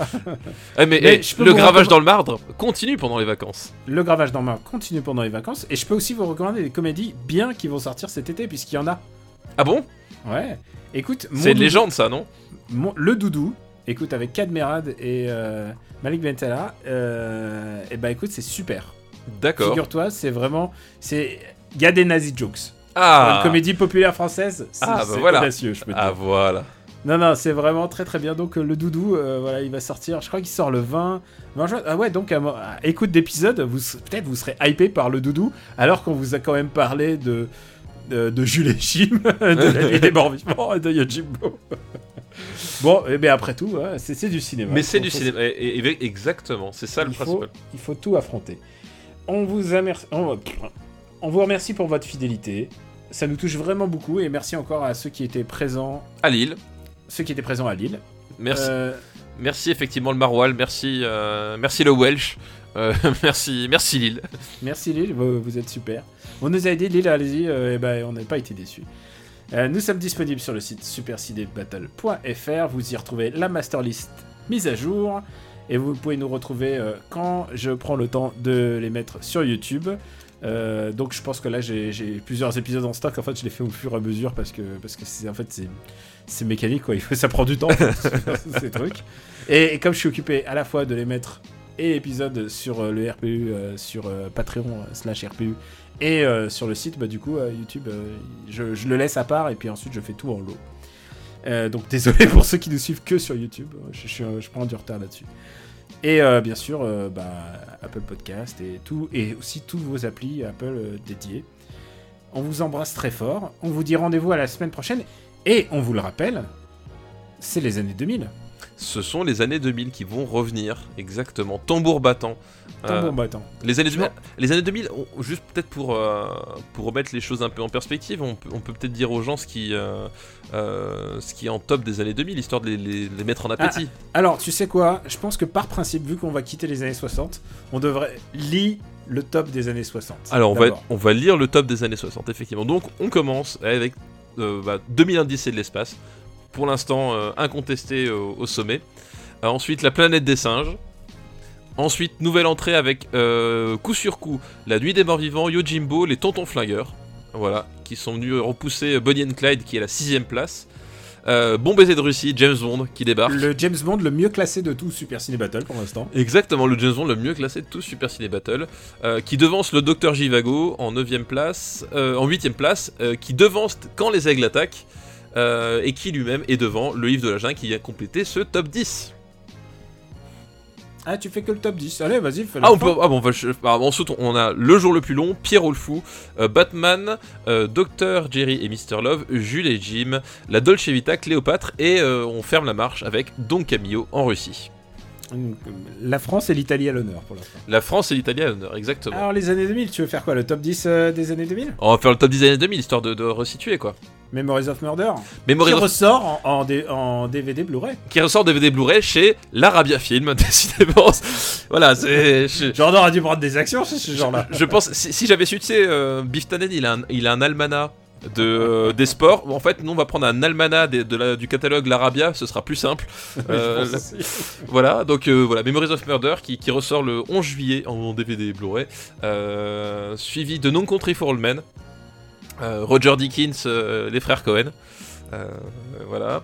History of Violence, Voilà, Millennium Actress, Le voyage de Chihiro, La graine et le mulet. The Host, Ah putain, Viost et. Viost quoi. Putain, on a, on a quand même la place de la- du cinéma coréen là-dedans. et- Ah oui, oui, bah oui, il en a mis deux, deux dans le, dans le top 10. Hein. Eternal Sunshine. Je pense que. Qui, je crois que, à part. euh, à part Kubrick, qui pourrait faire un truc comme ça? Ouais, je sais pas, ouais, je sais pas, ils sont pas, je pense qu'ils sont pas nombreux à pouvoir euh, essayer de, de se targuer euh, dans, cla- dans classer deux dans un top 10 comme ça, quoi.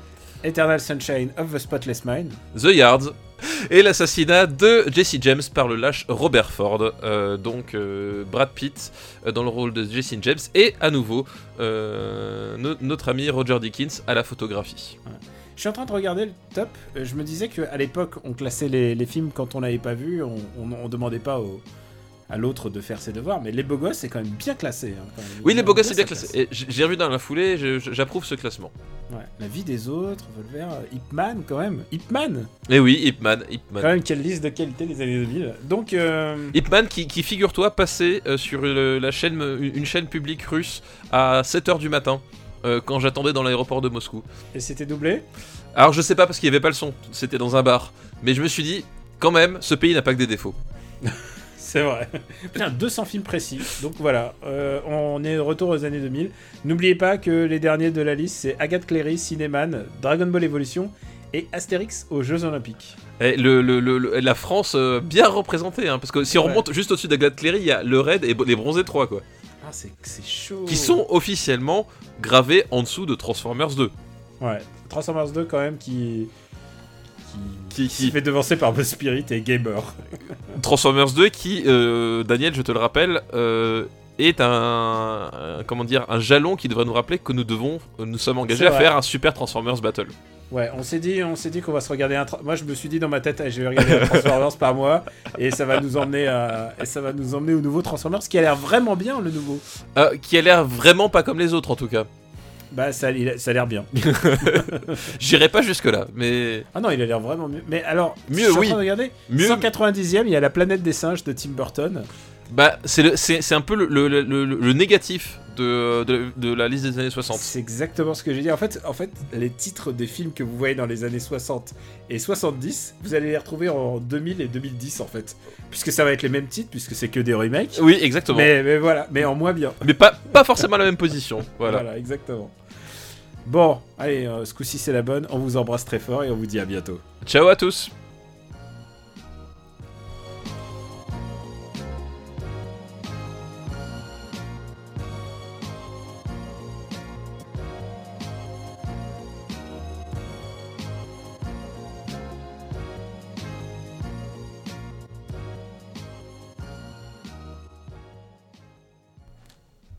De déconnexion quand même chez toi là. Ouais, ouais, mais je sais pas, il y a des, euh, il y, a, y a de l'orage dans l'air. Et du coup, t'es seul dans la maison? Bah non, il y a des enfants quand même. Ça te fait pas peur? Euh, D'être tout seul avec des enfants, si, mais bon. Non, Faut que je me soigne. Ah là là là. Bon, bah je crois qu'on est bon là. C'était un chouette épisode, j'ai l'impression. C'était un chouette épisode. Les, les trucs que j'avais prévus, parce que j'en avais prévu d'autres, hein, des, des- Oui, au cas où.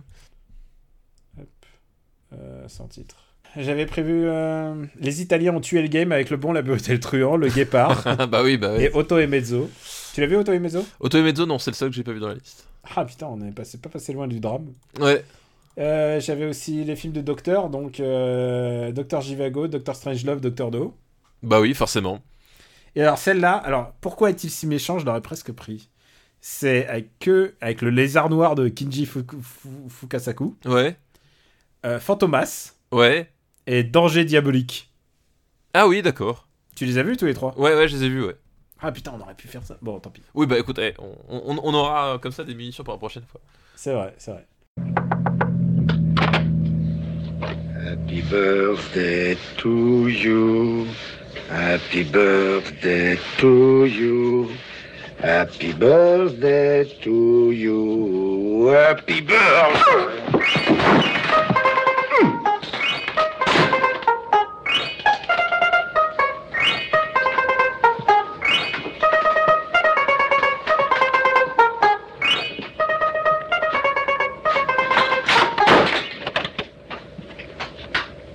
Parti. Ah oui, t'as déjà vu ça?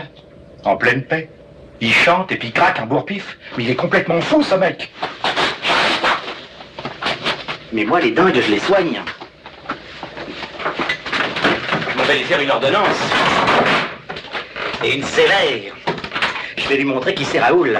Aux quatre coins de Paris qu'on va le retrouver éparpillé par petits bouts façon puzzle. Moi, quand on m'en fait trop, je correctionne plus. Je dynamite. Je disperse. Je ventile.